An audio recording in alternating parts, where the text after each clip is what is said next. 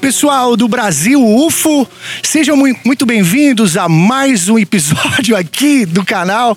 Para quem está acompanhando a gente nesse episódio, a você que acostumado nos ouvir apenas nas plataformas de áudio, já convido você a participar lá, ouvir a gente e assistir lá no YouTube, para você poder ver esse visual aqui da Serra da Bele- da Beleza, né? Hoje, nesse dia, gostaria de mandar um forte abraço a todos os ouvintes e as pessoas que de certa forma puderam contribuir com o canal, né? De uma maneira ou de outra, com pouco, com valor até é, bem, bem aceito, né? Mas é, é, gostaria de agradecer de coração a todos vocês para que este, estas produções, né? Não só esse episódio de hoje, mas hoje é sexta-feira, o episódio que a gente vai gravar no sábado também, né? Também lembrando que a gente vai trazer as vigílias durante a noite com uma- um outro tipo de filmagem e também as palestras que acontecerão aqui no restaurante Beleza da Serra. Só que é o seguinte, antes da gente começar esse é, episódio, eu normalmente, né, quando a gente está no estúdio, eu, eu apresento, né, o Riba Menezes lá do Rio de Janeiro. Porém, hoje ele está aqui do meu lado, meu grande amigo Riba Menezes. Fala aí, Riba! Fala Cleiton, grande honra estar aqui mais uma vez no Brasil UFO e hoje, hoje é especial. Hoje nós estamos aqui na Serra da Beleza, considerado aqui no Brasil um dos lugares com maior índice de avistamento, um local que tem história na ufologia. E ao nosso lado aqui a gente está trazendo três grandes ufólogos, considero pessoas assim do mais alto nível, até porque eu conheço eles pessoalmente, já tive a oportunidade de conversar com eles, eu sei da seriedade dessas pessoas, então eu tenho uma honra muito grande de estar com essas pessoas aqui. São pessoas que não brincam, são pessoas que falam coisas reais, coisas verdadeiras, até porque se fosse o contrário, eles não estariam sentados aqui do nosso lado. Então eu trago para vocês hoje, eu e o Cleito trazemos aqui o nosso querido amigo Júlio Ferreira, Obrigado, Cleito. Obrigado, Iba. Arthur Sérgio Neto Obrigado, Brasil UFO. Estamos aqui. e o meu querido amigo Marcão, diretamente de São Paulo, de São Paulo. E dos Estados Unidos, né? Chegou diretamente dos Estados Unidos aqui. Tem muita coisa para contar aqui do fenômeno com um grande Área 51. Fala aí, o Fala aí, fala aí, fala no microfone. apresentadores lá que fala do- da ufologia, qual é o nome dele? Jamie Foxx. Isso, James Fox, é. Ele vai contar muita coisa pra gente, Cleiton. Então, Bom, antes da gente começar o episódio aqui, e agora já com as apresentações, né? Só gente de peso, viu? Com todo respeito aí. Mas assim, a, a- eu gostaria. Marcão tamo magrinho. Eu gostaria de, de oferecer também esse episódio, né? Ao Arthur, que hoje é aniversário. né? É, ci- 50 e quanto? 50 e poucos. interessante que é no dia da ufologia, né, Arthur? Fala aí. É, Dia Mundial da Ufologia. Eu tive a sorte de nascer. Que coisa, hein? Já nasci ufólogo. Já então, nasceu ufólogo. pra mim tá ótimo. Hoje é dia só de comemoração. Além de ter. O maior presente que eu ganhei foi ter toda essa galera aqui reunida. E fora o pessoal que ainda vai chegar. O evento hoje e amanhã vai transcorrer é, com certeza da melhor qualidade. A gente está com um tempo seco, céu estrelado, esse sol maravilhoso. Vamos ter um pôr do sol daqui a alguns minutos maravilhoso. Então, quer dizer, tudo está transcorrendo da melhor maneira possível. Então, é, é- só tenho a agradecer a presença de todos aqui. É, e hoje também tem que lembrar que tem o, o alinhamento dos planetas, né? É, É, tem um alinhamento. é então quer dizer, aniversário do Arthur, o alinhamento dos planetas, o Dia Mundial da Ufologia. Tem que lembrar também que hoje o nosso amigo Rony Vernet, o Arnaldo. o Arnaldo e O Arnaldo é o proprietário aqui da pousada, que é testemunha direto dos avistamentos das coisas que acontecem aqui. Então hoje ele tá lá em. onde- mas amanhã ele vai gravar com a gente, Vai gravar, vai gravar com a gente aqui, estão aqui. né? E tem mais uma pessoa com eles lá.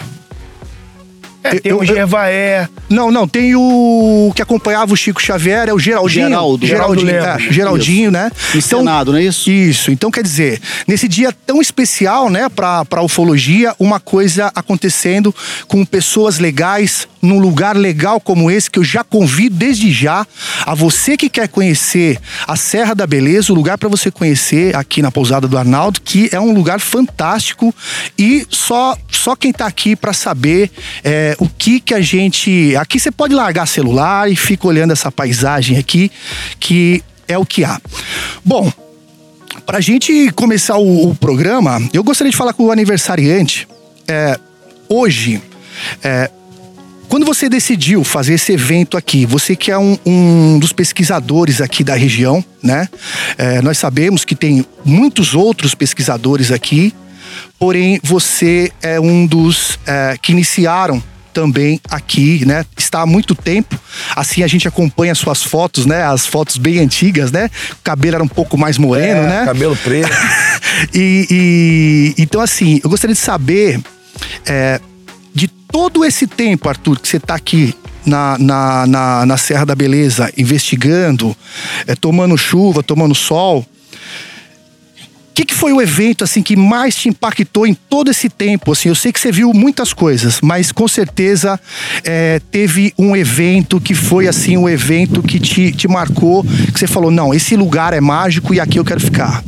Bom, essa pergunta é muito difícil de responder porque a gente já está há muitos anos aqui, já participamos de vários grupos de pesquisa, desde o primeiro grupo até os grupos que estão vêm se sucedendo até hoje. E a gente já passou por experiências incríveis.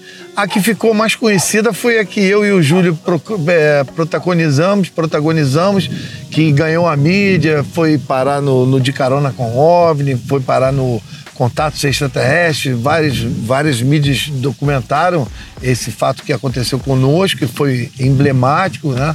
foi muito contundente. Eu poderia dizer que esse seria o meu preferido. Só que são tantos outros, às vezes até menores do que o que a gente viu naquele dia, mas muito impactantes em termos de você ver um objeto, já vi um objeto cilíndrico na vertical, ó, nesse horário, à tarde, passando. A gente já viu é, bolinhas que o pessoal chama de sondas, pequenas, assim, a 10 metros de distância, aquilo disparou. Parecia aquele busca-pé de, de São João, que, por falar nisso, hoje também é dia de São É dia de São João, exatamente. então, é quer isso aí. dizer, é, são muitos, muitas referências de coisas que a gente já viu aqui na Serra e eu te confesso, para mim é muito difícil escolher uma só.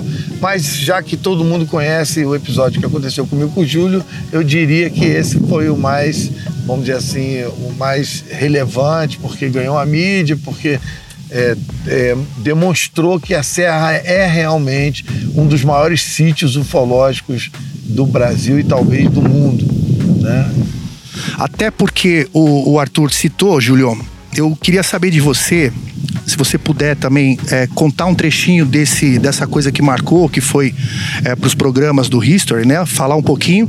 E também lembrando que você que está assistindo a gente aqui, é, fizemos questão de gravar aqui, porque a qualquer momento a gente pode ter alguma coisa, se a gente der sorte aqui, né?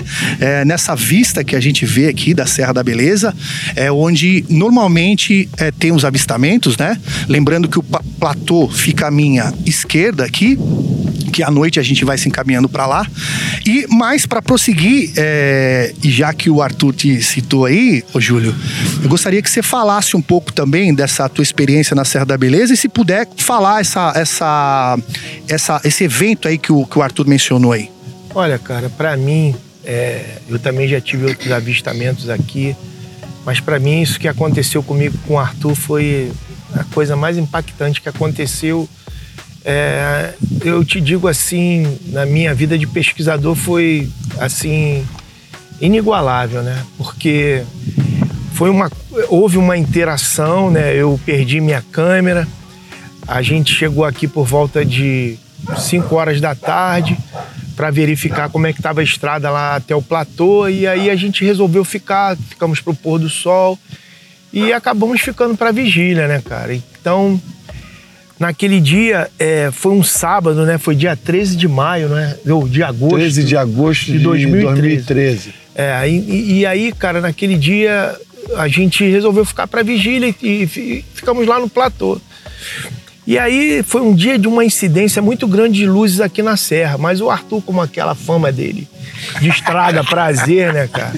Ele pegava o binóculo, não, isso é carro, isso é carro, isso é, é carro. É falso positivo. Falso positivo. Aí, cara, eu tava olhando uma luz ali do lado esquerdo, né? A gente tava lá no platô do lado esquerdo, eu tava olhando aquela luz e falei, pô, que coisa, aquela luz ali, mas aí eu não me toquei que ali não poderia ter uma estrada, né? Aí quando eu olhei, eu vi um carro subindo, que o carro foi chegando na serra, que ele parou, ele diminuiu a velocidade, que ele parou debaixo da luz, eu olhei aquilo, eu falei, olha aquilo lá, vê se aquilo lá é carro. Aí ele pegou o binóculo, caramba, que isso? Aí ele se espantou, né, cara? Aí foi, foi uma experiência incrível, né? E aí Antes, ele tinha falado que a gente combinou de não filmar, de não fotografar.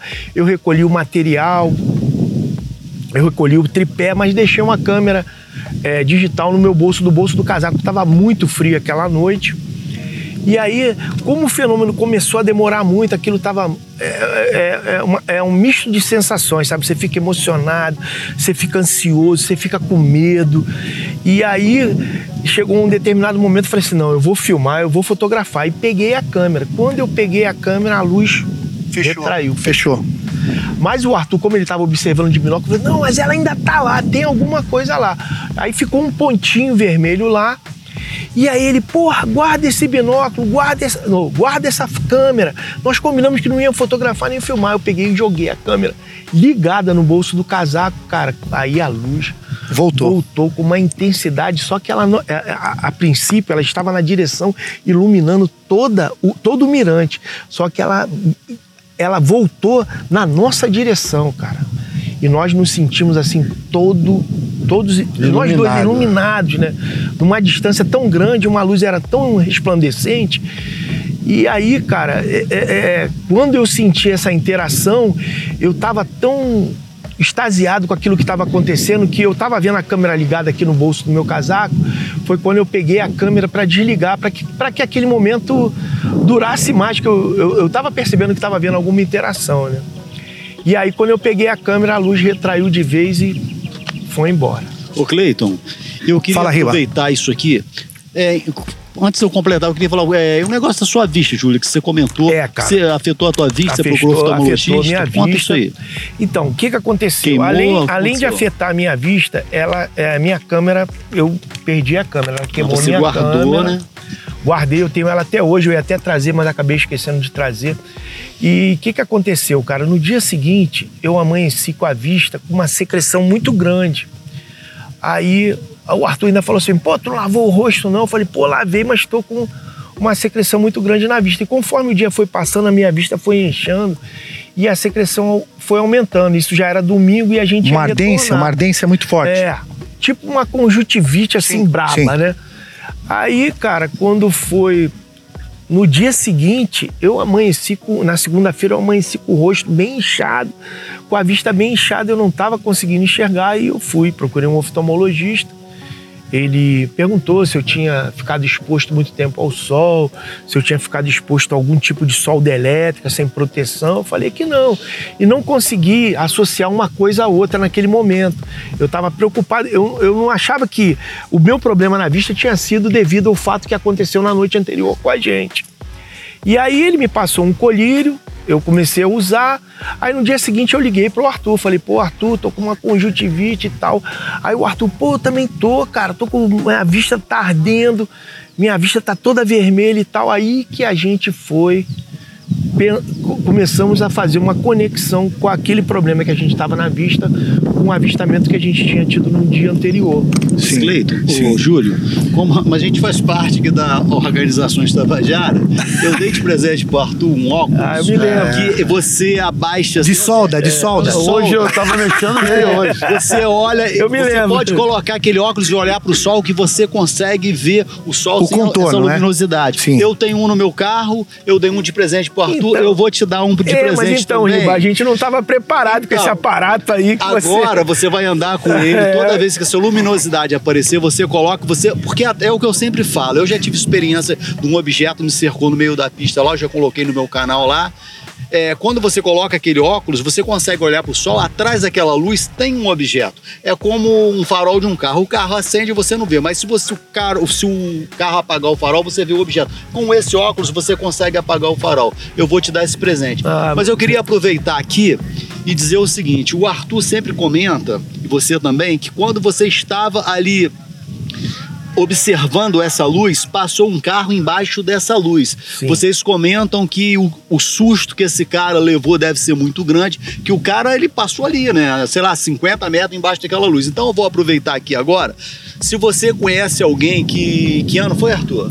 2013. 2013. Em 2013. Se você Dia conhece 3 alguém. de agosto 3 de de agosto de 2013, por 2013. volta de 9h30 da noite. Então, se você Era um conhece. sábado. Um, Um sábado. sábado. Se você conhece alguém que nesse horário à noite passou embaixo dessa luz, ou se foi você mesmo está assistindo isso aqui, entre em contato conosco. A gente tem muita vontade de poder conversar com você, descobrir quem é essa pessoa que teve esse contato direto. Então, você pode procurar pelo Brasil UFO, você pode procurar pelo canal do Arthur. Qual o nome do teu Aque- aquele foi o verdadeiro protagonista. Na realidade, nós estávamos de camarote assistindo o que aconteceu É, com ele ele. realmente- O cara passou o quê? 50 metros abaixo da luz, Arthur? Chuta Não, aí. ele passou embaixo, devia ter uns 20 metros. Uns 20 assim. metros no máximo. Então, tem o no meu máximo. canal lá também que tem na trilha dos jovens, tem o meu telefone lá, você pode entrar em contato comigo, você pode entrar em contato pelo Brasil UFO ou no canal do Arthur. Entre em contato conosco que a gente tem muita vontade de encontrar essa pessoa que teve direto com essa luz aí, correto, Arthur? Sim, sim. É, é uma testemunha que até. A gente procura ele há oito anos, nunca conseguimos. É, é, falando português, claro, nós também falhamos é, como pesquisadores, a gente deveria ter ido Atrás descido lá em Santa é. Isabel atrás dele, porque a impressão que a gente teve é que ele voltou com alguém, mas aí já o fenômeno já não tinha mais, ele pegou, voltou. Mas é engraçado falando português, claro, quando ele tava passando por debaixo da luz, eu não consigo esquecer o Arthur. O Arthur de porra, esse cara deve estar todo cagado.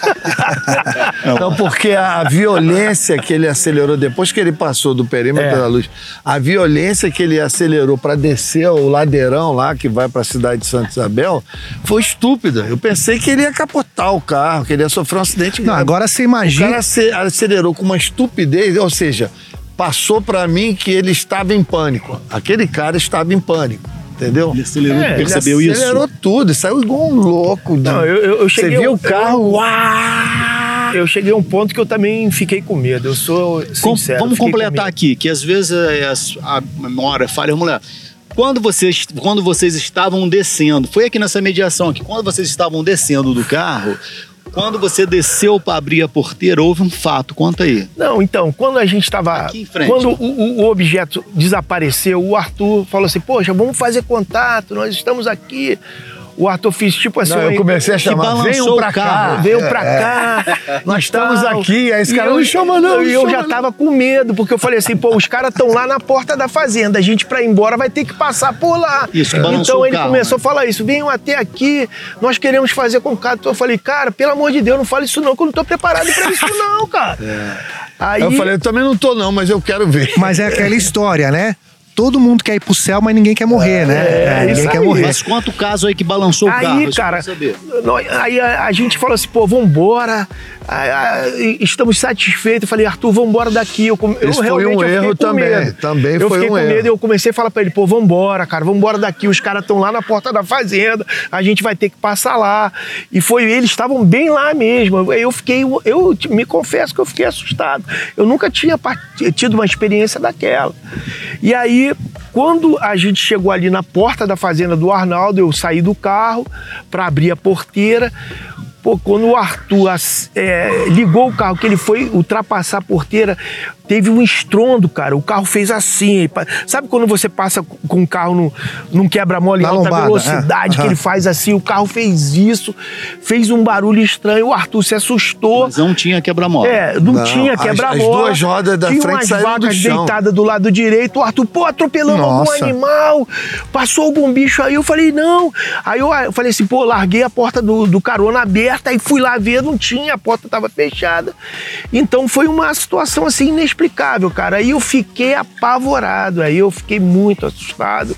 A gente pegou, olhou debaixo do carro. Ele falou assim, pô, passamos por cima de algum bicho. Não, olhamos o carro todo. coisa. E o barulho da pancada, cara, uma coisa assim Não, inexplicável. o mais impressionante foi o, o barulho é, associado ao solavanco, É. como se alguma coisa tivesse abalroado a gente. Ou se a gente tivesse passado por cima de tivesse alguma passado coisa. por cima de alguma coisa. Foi. As duas rodas da frente saíram do chão, fez assim, ó. Bum! Ô, Cleiton, e um fato interessante que você comentou aí é que uma é que a gente tá você está gravando aqui e de repente pode passar alguma coisa ali atrás. Isso é comum. Já aconteceu É. aqui uma equipe de televisão, acho que foi da Rio Sul, do Rio Sul, eles, não é isso? Arthur? Foram, eles foram gravar aqui no alto do Mirante aqui e os E nós filmamos dois filmaram objetos. dois objetos. É. Então isso já aconteceu, é um fato que pode acontecer e o Arthur é testemunha E disso. pode direto. estar acontecendo, né? Sim, é, normalmente eu sempre falo que é, onde está os objetos, né? Até vocês podem me ajudar. é, a gente percebe alguns objetos, é, por exemplo, a gente está vendo um objeto de luz, sei lá, né? Ele, se, ele vem como uma luz. Perto desse objeto de luz, você pode ficar esperto que vai passar objetos velozes numa velocidade é, que ele vai aparecer ali numa. Se a câmera estiver filmando 30 frames por segundo, ela vai aparecer em dois. Ela nunca aparece igual uma câmera lenta. Aparece, aparece, aparece, aparece, como se fosse um pássaro. Um pássaro, ele passa, você vai ver ele em todos os frames. Esses objetos não. E outra, numa velocidade dessa, o objeto ele se é, borraria. Ele sairia o risco, um borrado. E não, ele sai perfeito. Eu tenho várias filmagens dessas daí e, e algumas, inclusive, eu já vi aqui, já falei pro Riba que eu que eu, que eu acho que é, né? Agora, cabe, cabe a nós sabermos se, é, se esse fenômeno está acontecendo, se esse fenômeno é, é, é alguém ali monitorando o fenômeno que está acontecendo. Mas só pra gente colocar o Marcão, né?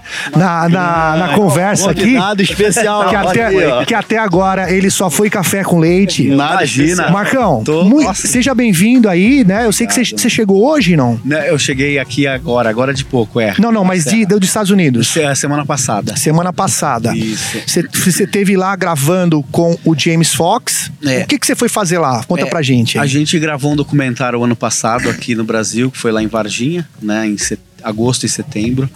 E aí, depois, logo depois das filmagens em outubro, daí ele me chamou lá para fazer a montagem do, do documentário, né?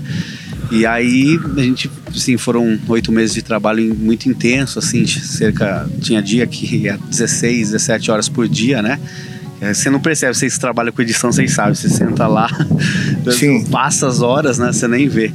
E assim, foi uma oportunidade fantástica, né? É, para mim, eu, eu conheci o James em 2011, num evento, inclusive, quando eu conheci o A Arthur. gente tava junto. É, a gente tava junto. Quando eu conheci o Arthur, ainda daí deu uma entrevista falando sobre aqui a Serra, né? Da beleza. E aí eu conheci o James, que ele veio para fazer uma conferência. E a gente começou a conversar, ficamos amigos. Ele ficou. Não acreditava muito no caso Varginha, né? Naquele caso. Aí a gente começou a entrar mais assim em, é, em detalhes com ele, ele se interessou muito. Ele falou: olha, daqui um ano eu vou vir aqui com uma equipe de TV. Você acha que você consegue encontrar as, as testemunhas é, da época, né? E tal. Eu falei: olha, eu já ia a Varginha desde 2004, né? Daí 2006 eu comecei a ir frequentemente para pesquisar, em- fazer essa pesquisa de campo, né? Tentar achar algumas pessoas que se envolveram na época, no caso. E aí continuou, começou esse trabalho em 2006, aí foram indo, 2011 eu conheci ele, aí ele falou, você conseguia, aí com muito custo a gente conseguiu é, uma- algumas testemunhas que eram as principais, as, as três meninas, né, a, a mãe delas na época e mais a, é, uma outra testemunha A para estar Tati. falando pro, pro National Geographic, só que foi um programa totalmente sensacionalista, não foi um programa legal, inclusive não agradou o James, que era um, ele era um dos talents lá, que era um dos apresentadores, eram três. E a gente, depois que viu, viu né, a gente é, gosta de baseado na verdade. O pessoal meio que fez aquela coisa de entretenimento que acontece no audiovisual, às vezes. Um apelativo, né? Um apelativo, né? É, um meio que apelativo ali, umas coisas que não precisava acontecer, né, e tal. Então desagradou. Daí em 2013 ele falou: não, eu vou sair dessa série, vamos começar um trabalho junto de pesquisa. Esse caso é muito interessante. Até então ele já tinha ido para Varginha, ele viu, né, as pessoas que a gente apresentou para ele tudo que o caso realmente era uma coisa séria, né, que algo realmente aconteceu lá. E aí, em 2013 ele veio para novamente para o Brasil para gravar.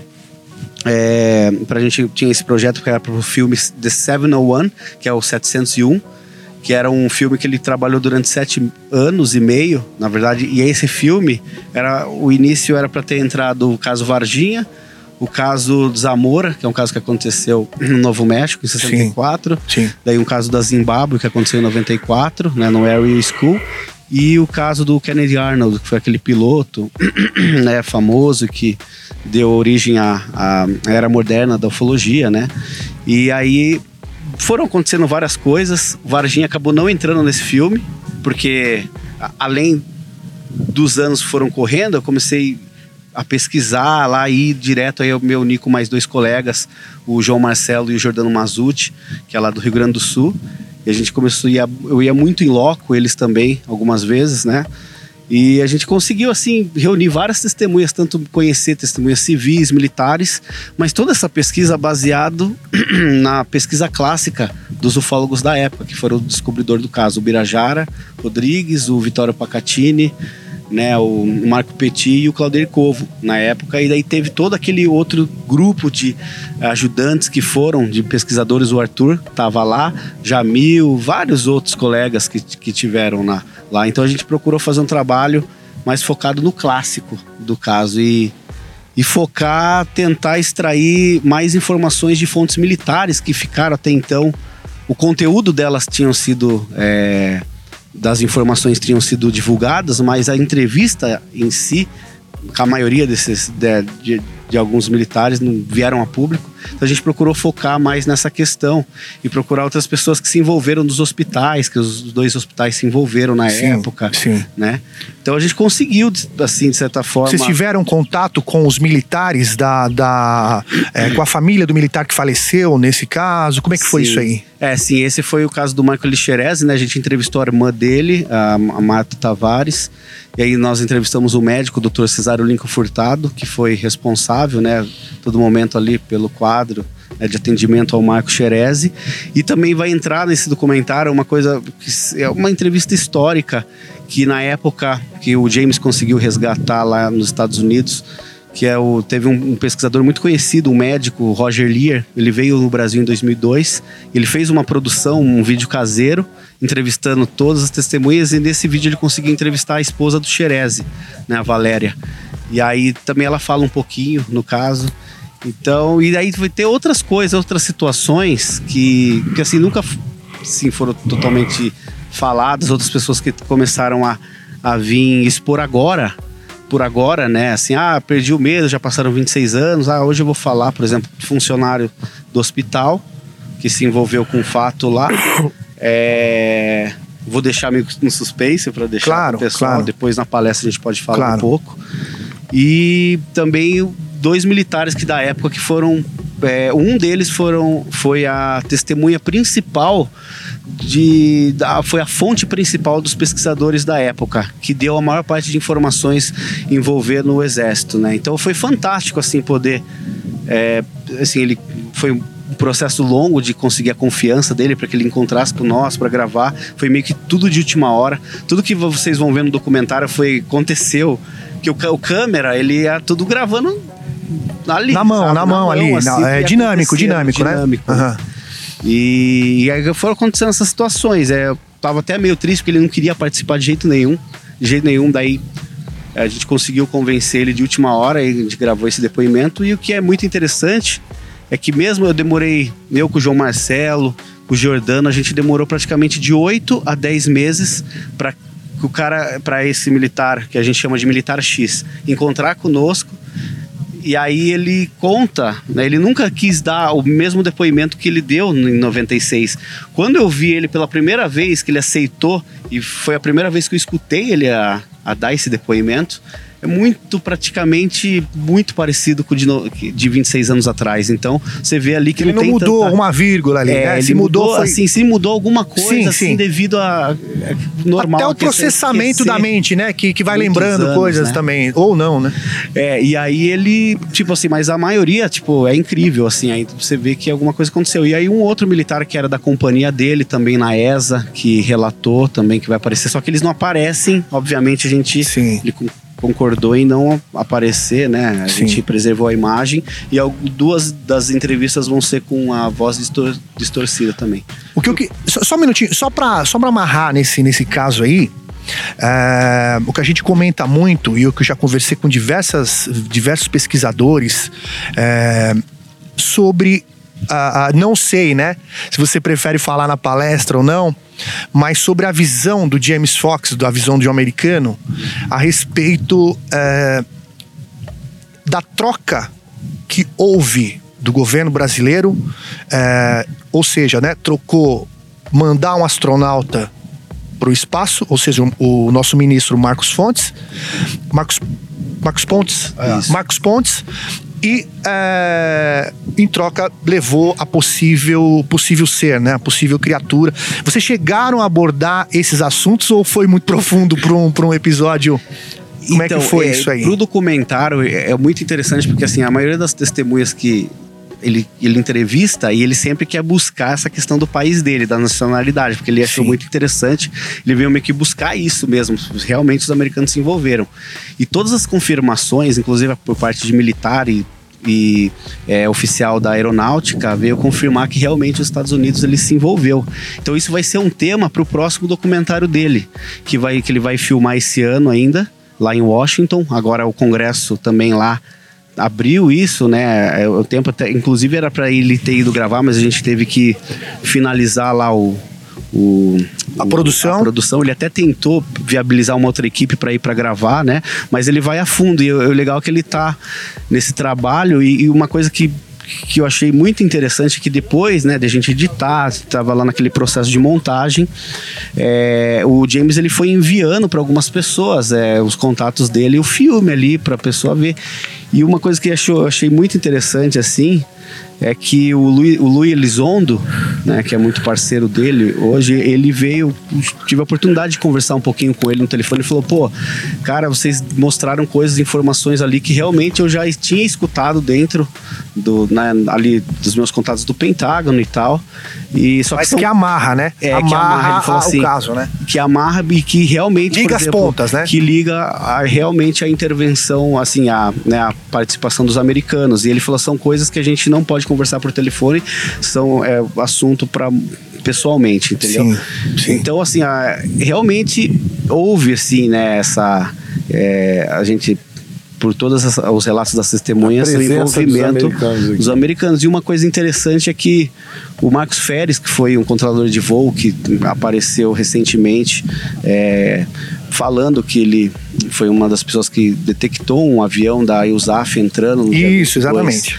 de janeiro, né, no espaço aéreo brasileiro. E aí a gente conseguiu entrevistar que ele não queria dar entrevista. Com autorização da- das Forças Armadas, né? Do, do alto comando militar, né? Isso, ele precisava tinha da um documento ali, né? Específico, né? Perfeito. É que, o, na verdade, o documento ele não foi enviado nada para eles, eles, que é o tal do Avoen. Avoen, acham- é. exatamente. Aí eles falaram assim, pô, mas não tem o Avoen aqui disso. Aí, aí ele comunicou a chefia, aí a chefia veio, não, fica tranquilo, a gente esqueceu de jogar no sistema. Lança aí, lança aí. É, lança aí. E aí a gente conseguiu entrevistar o Manuel Buenas, que é o, o José Manuel, que era um dos controladores de voo, amigo do Marcos Feres, que estava na torre naquela.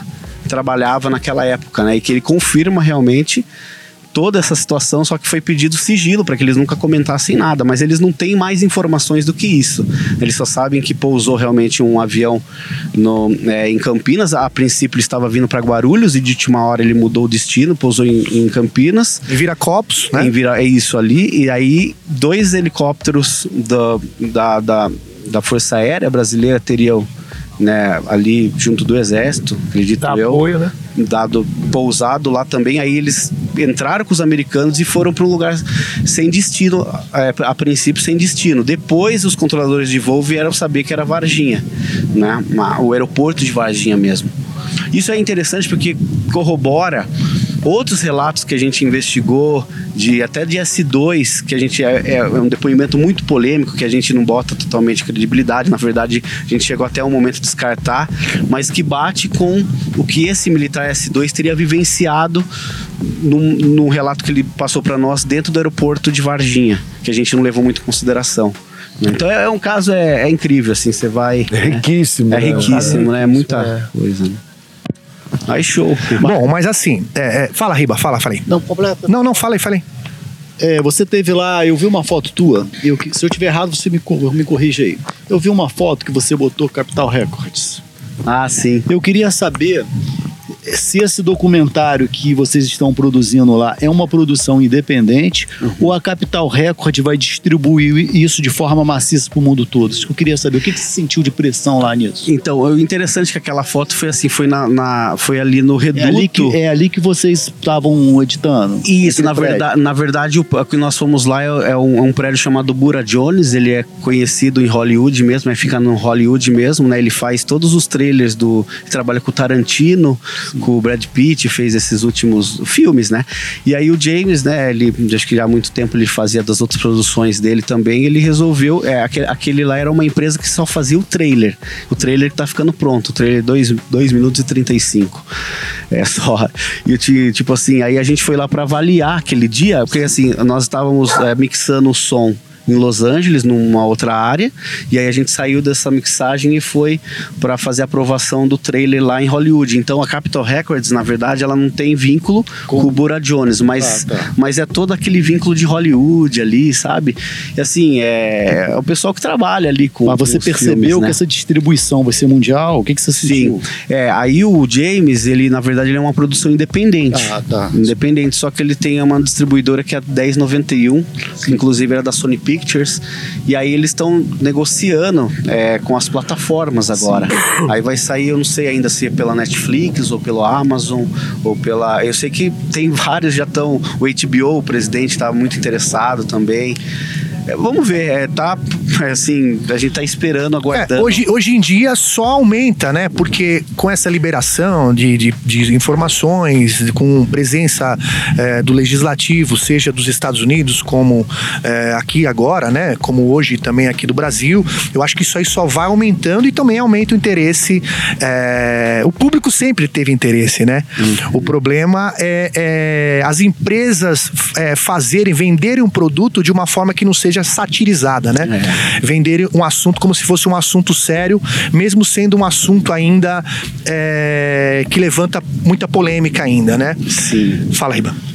É, aqui no Brasil, o Fred Morte ele tá aqui presente, né, com a gente. Ele vai fazer a palestra aí hoje ou amanhã? Amanhã, amanhã. Amanhã o, o Fred Morte vai estar fazendo uma palestra aí. Ele é um documentarista que fez aí, gravou de carona com os jovens, que eu considero um dos maiores aí da ufologia brasileira, que distribuiu no The History aí, tá rodando aí geral.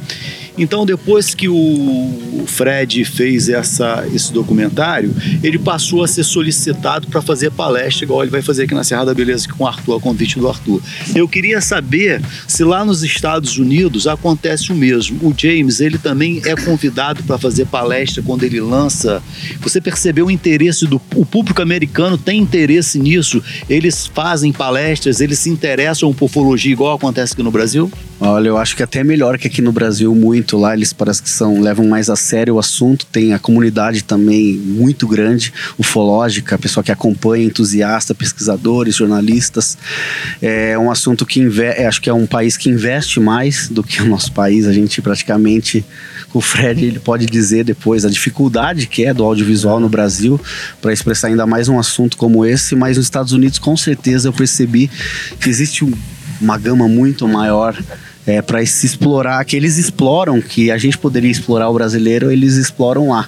Né? Então é isso é muito interessante. É, pode, por exemplo, ele estava nesse meio tempo que a gente estava né, fazendo ali a edição por muita correria mesmo, muita coisa tinha que lidar.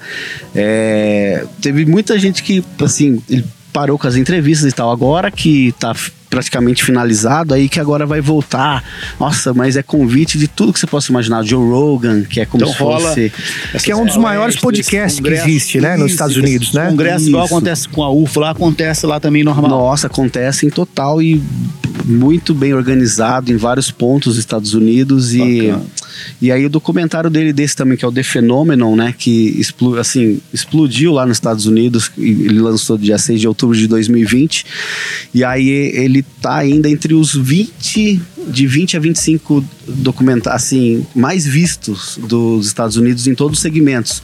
Que- Porque é um documentário muito sério. Eu vou mostrar o trailer dele aqui amanhã também. E aí eu até ia convidar as pessoas que estão assistindo para checar depois o The Phenomenon. Ele tá pela Amazon Prime, tem é, pelo iTunes, Vimeo, enfim. Muito Le- legal. Lembrando, lembrando ao- aos nossos ouvintes aí, né, e também quem estiver nos assistindo aí via YouTube, é, que ah, também iremos transmitir as palestras, né, do Marcão, do Rony e do Fred Morse, né. Então é, será num, num episódio à parte desse daqui, né. Como que você pôde notar? é, é, que a ufologia, é, os ufólogos, os pesquisadores brasileiros, né? Os pesquisadores que, que, que falam seriamente, né? É, os mais antigos, quem tá, quem tá vindo pelo mesmo caminho aí, explorando o assunto seriamente. É, como que você vê que hoje o- os americanos, né, os que pesquisam também, né, assim como o diretor James Fox, como que eles veem hoje os pesquisadores brasileiros, assim, é, é, no geral, né, é, é, e o país Brasil, o que, que o país Brasil, é, o território brasileiro representa hoje, assim, para a ufologia mundial? Então, legal essa pergunta também. Eles lá eles veem o Brasil como um celeiro. Quem entende mesmo pesquisador sério, eles entendem o Brasil que é um celeiro ufológico. Inclusive o Jacques Vallée, né, que direto com o James lá e conversando, o Jacques Vallée teve no Brasil investigando vários casos famosos ah, do Morro do Vintém lá, né, máscaras de chumbo, teve da Operação Prato também, teve pesquisando entre outros casos. É, você vê assim que eles levam muito a sério. Inclusive um dos fragmentos que eles mostram no filme The Fenômeno que não é falado, que o Jacques Vallée tem, é o caso da explosão de Ubatuba, 57 no Brasil, né, que não é falado, que eles colocam naquela máquina, né? E então assim, o, o- eles levam assim, eles, eu não sei se eles têm muito conhecimento de todos os pesquisadores, como que é a nossa convivência aqui no Brasil, mas eles sabem que existe É por causa do idioma também, né? é, do idioma também. Mas eles sabem que existe uma comunidade muito forte e vem crescendo, né? É, por exemplo, a revista UFO é uma que é conhecida lá que eu pu- pude perceber pelos próprios americanos lá nessa estado. Eu tive a oportunidade de conhecer alguns né, dos pesquisadores, o maior pesquisador do caso de mutilações de animais, aquele caso dos Texas, dos ataques chupacabras, que é o Christopher O'Brien. É, conhece muito, assim, um dos casos clássicos brasileiros. Né? Ah, a, a Leslie King também, que é uma outra pesquisadora muito séria. É, também conhecem a casuística brasileira não muito a fundo, mas eles se interessam. Então, o, o meu ver, assim, é, eu acho que eles veem os, os principais pesquisadores, assim, que são- têm o conhecimento, o Brasil como um celeiro ufológico mesmo. Muitos casos. né? Fala, Riba. é, tem pessoas, cada um é, é de cada um. Tem pessoas que acham que um dos maiores casos da ufologia que aconteceu no Brasil é Varginha. É a opinião de cada um. A minha opinião é a Operação Prato. Por coincidência, está aqui também o nosso querido Vitório Pereira, um ícone da ufologia, que ele está aqui com a gente aqui hoje. É Ele vai dar uma entrevista. Mestre. Perê. Mestre Perê. Eu acho que se fosse fazer um filme assim, contando. é, a, a Rede Globo chegou a fazer assim. Um, um mini documentário lá, umas cenas super bacanas. Se fosse fazer um filme de ufologia, eu acho que um dos maiores filmes da ufologia do mundo seria a Operação Prato. Eu considero uma das maiores. O James Fox e o pessoal lá, eles têm ciência do que aconteceu na Operação Prato. Eles consideram isso, eles pretendem rever esse caso? Tem alguma informação sobre isso? Então, eles conhecem com certeza o Operação Prato. Acho que é um dos casos mais famosos até. Assim, eles conhecem mais, os mais antigos, muito mais até do que Varginha, pelo que eu pude perceber, né? Eles se interessam muito, inclusive uns falam, chegaram a comentar que acham os, os maiores casos do mundo, não só do Brasil. Né? Eu, eu também Concordo. sempre eu acho um dos casos maiores do Brasil também. É, mas eles não têm tanta informação do que se tem hoje. Por exemplo, os pesquisadores de hoje, o próprio Vitório Perê, pessoal que a gente tem, né? O, o Heitor Costa, que é um pesquisador lá do local. Uh, tem muita informação mais de colares que dá- não daria um filme, daria acho que uma série inteira. É, o Carlos sobre Souza, né? Aquele repórter. é, Carlos Mendes. do Carlos Mendes, o repórter, né? Então, assim, eles veem, com certeza a maioria da comunidade conhece muito mais Operação Prato, às vezes, do que Varginha, o que eu percebi. É, e alguns acham um dos maiores casos mundiais, melhores assim do mundo, né? Um deles foi o Hel- Gary Hell Se eu fosse que- diretor de cinema, eu acho que a Operação Prato, ele dá- não é porque eu, eu, porque eu gosto da Operação Prato, não. Eu tô falando cena mesmo. Eu acho que a Operação Prato, se eles focassem no que aconteceu em cena, seria um caso assim. É incrível. Lá Incrível, no filme cara. desse de Varginha, É, são ele vai dois entrar casos um briefing. um né? Foi um briefing laboratório ali, né? O céu Olha, aberto eles não ali, têm né? interesse nenhum de rever esse caso. Ele nunca tentou conversar isso com o Não, James. com certeza, eles Tipo, têm sim. Ah. Tudo Depende de outras coisas. Por exemplo, Já tá na pauta. É, já tá na pauta, de certa tá. forma. Já tá na pauta, já tá na pauta. Nesse de Varginha, o que a gente chama The Moments of Contact, que é o, esse documentário, a gente fez um brief history, que é o, tipo assim, um, os segundos de alguns casos principais, casos que ele, inclusive, gosta. Que, inclusive, eu tava comentando com o Arthur, que eu falei, pô, o caso lá que é, ficou polêmico, depois o Arthur veio, falou não, que foi real o caso da Ilha de Trindade, Sim. né, do é, Almiro Baraúna. Do barco, né? Que, que foi Isso, fotografa- que fotografou do barco, do né? barco. É, Então é. vai aparecer alguns casos assim, rapidamente citando que realmente o Brasil tem. Um deles é o caso de Lins, que é um caso que eu gosto muito, o caso da Maria Sintra, que aconteceu Sim, em 68. sim. É o, o, o Noite Oficial dos OVNIs, daí entra a Operação Prato um pouquinho, o Holanda ali falando um pouco. É um vídeo interessantíssimo de Duque de Caxias aqui do Rio de Janeiro, que inclusive foi cedido. Gostaria de agradecer imensamente o Birajara Franco Rodrigues, ele cedeu esse, esse vídeo. Do OVNI que passa atrás da grade, né? Isso, assim, que é assim, Maravilhoso. com aquele. Ele é discoidal e ele É. solta luzes. né? Isso, assim, você Esse viu? vídeo é muito antigo e É. ele é muito interessante. E ele vai entrar original no, É. no filme, isso que é legal. Vai mostrar. Eh, Foi de Duque de Caxias, o Capão Redondo entra também um pouquinho, né? O Alan ali, que era o menininho, o Alan que filmou.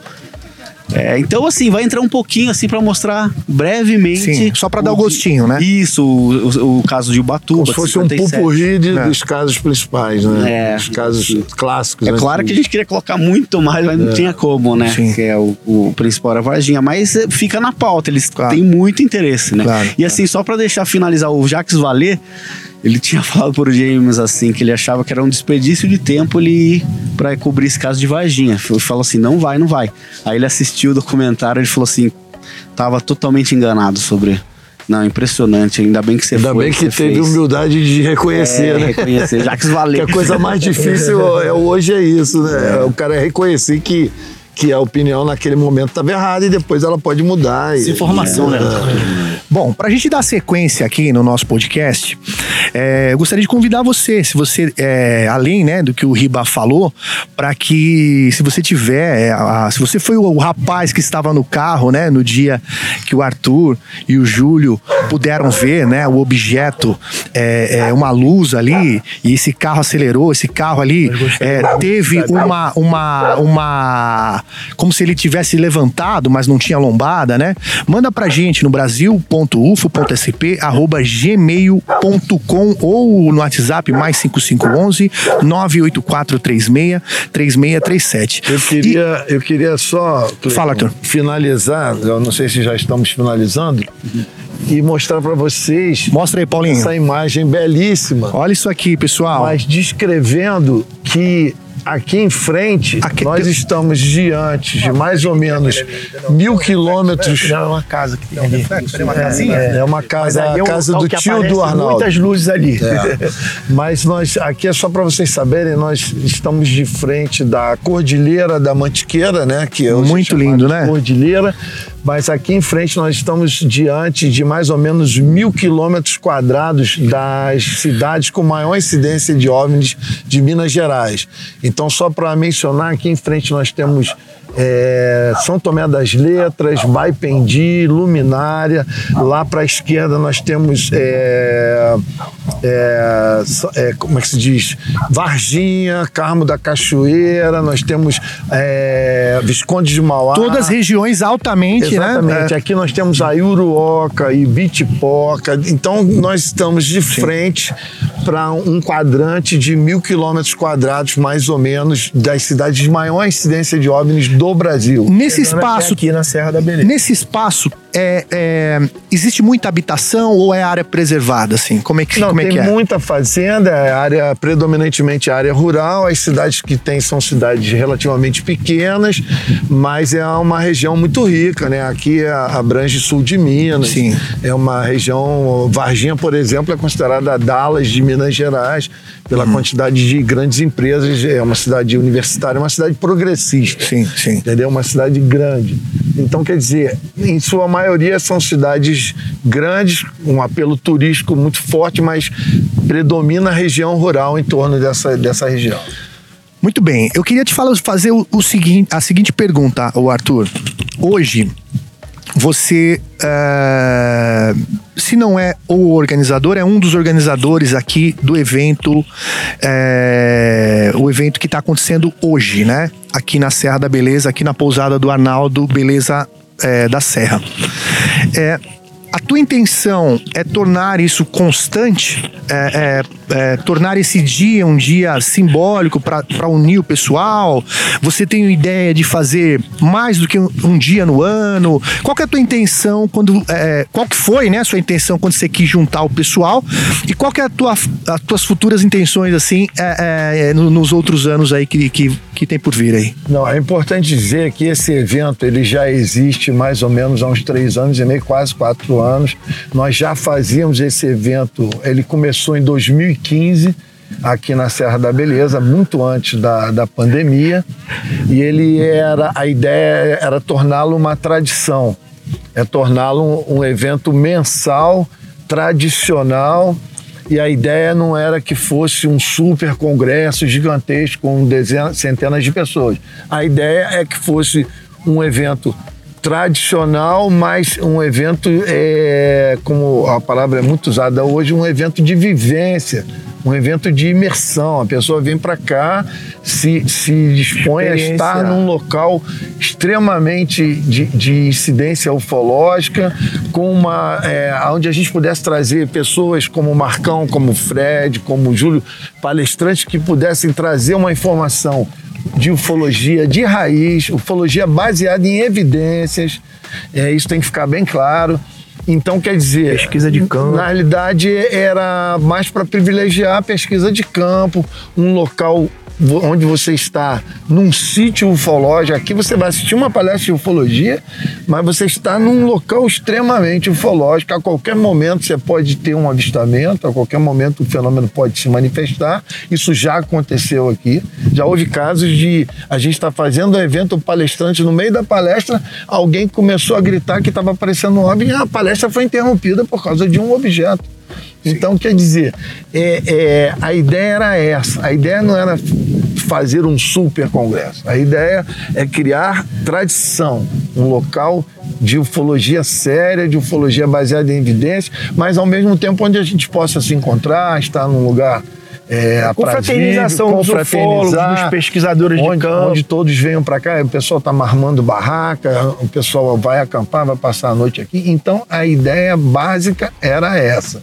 Agora, nessa escolha dessa data, eu dei muita sorte, porque tudo fluiu. Então hoje, é, hoje nós estamos o quê? Comemorando o Dia Mundial da Ufologia. Nós tivemos a audiência histórica no Congresso, hoje no Senado. Nós Exatamente. assistimos na parte da manhã, transmitido direto pela TV Senado, os nossos colegas todos lá representando a ufologia brasileira.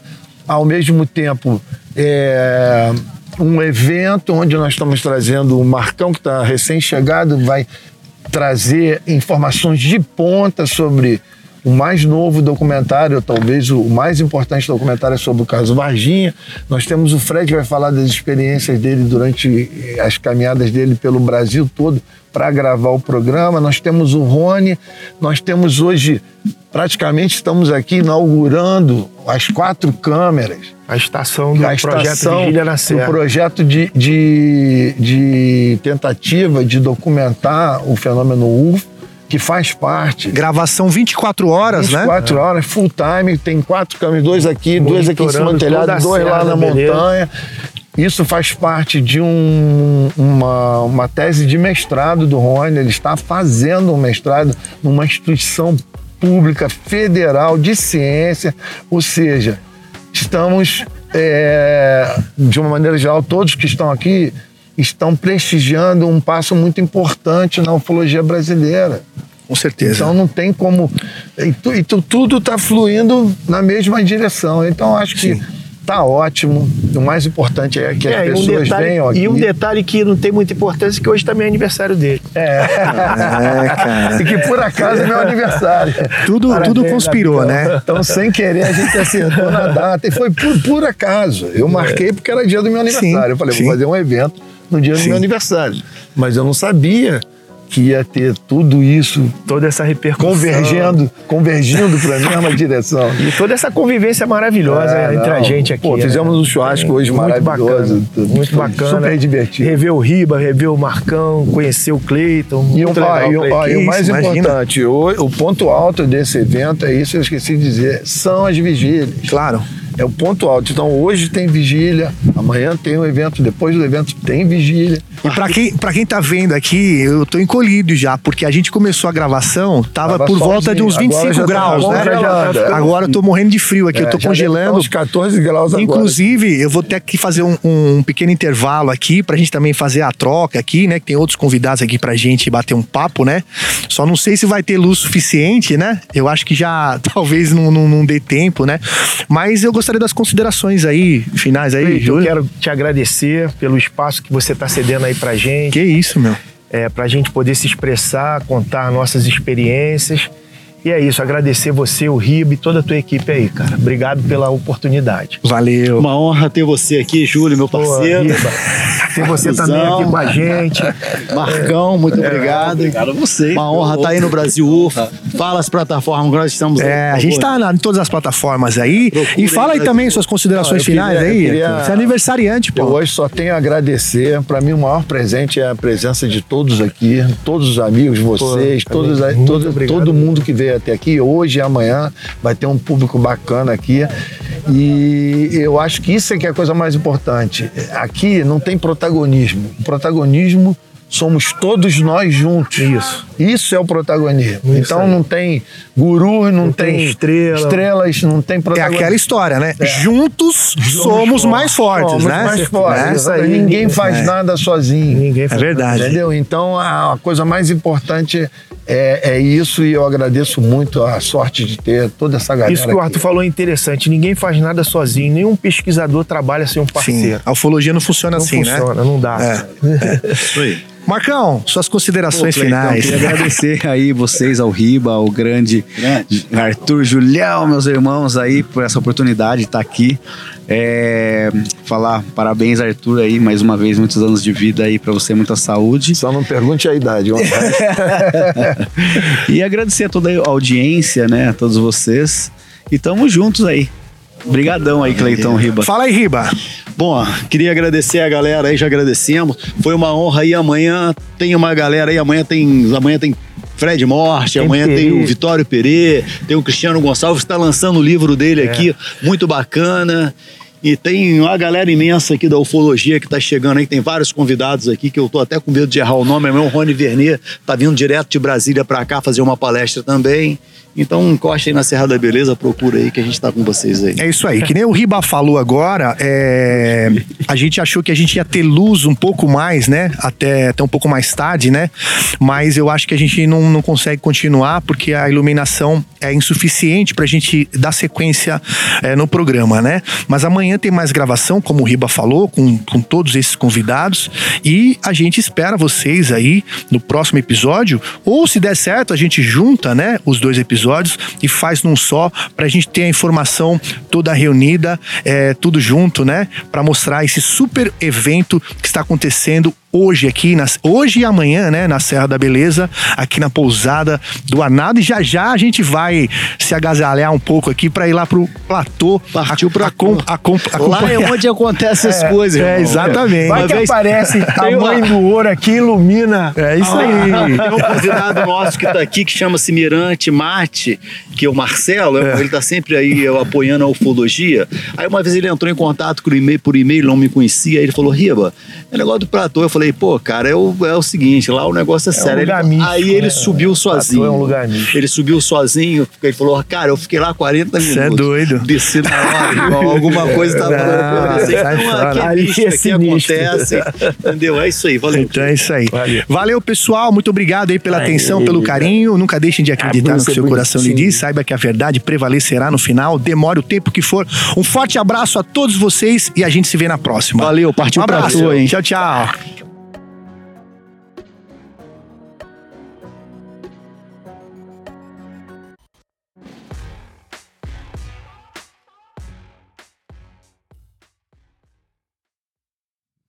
Fala aí, pessoal do Brasil UFO. É, a gente aqui está iniciando a visita né, ao platô aqui da Serra da Beleza. Eu, junto com o Riba Menezes, não parece ele, né? Mas tá de touca, porque tá, tá muito frio aqui, né? Não tá tão frio quanto a gente imaginava, mas a cada, cada hora cai um grau, né? vai caindo. Então, como vocês podem ver, a gente está com uma, uma luz de, de lanterna, né? É, o Paulinho tá com a câmera aqui, a Cláudia segura a lanterna para a gente ter um ponto de luz, porque aqui é muito escuro. Nós estamos no platô. Nós Explica pra gente. É, a- aqui é, acho que é a primeira vez que o Cleiton vem Primeira aqui, vez. você também, né? Marcelo, vem mais pra cá, Marcelo. Então nós estamos aqui no platô, no alto da Serra da Beleza, num local que tem muitas incidências ufológicas e é a primeira vez a experiência dele aqui. Eu espero que a gente dê sorte de que consiga ver alguma coisa. Eu queria saber o, o que, que você está sentindo de estar aqui. Fala aí, Marcelo. Então, é muito legal, né? É uma experiência única. É, eu consegui me programar para dar um pulinho aqui, né? Pra gente viver essa experiência. E aquele friozinho na barriga, né? Será que a gente vai ver alguma coisa? Sim.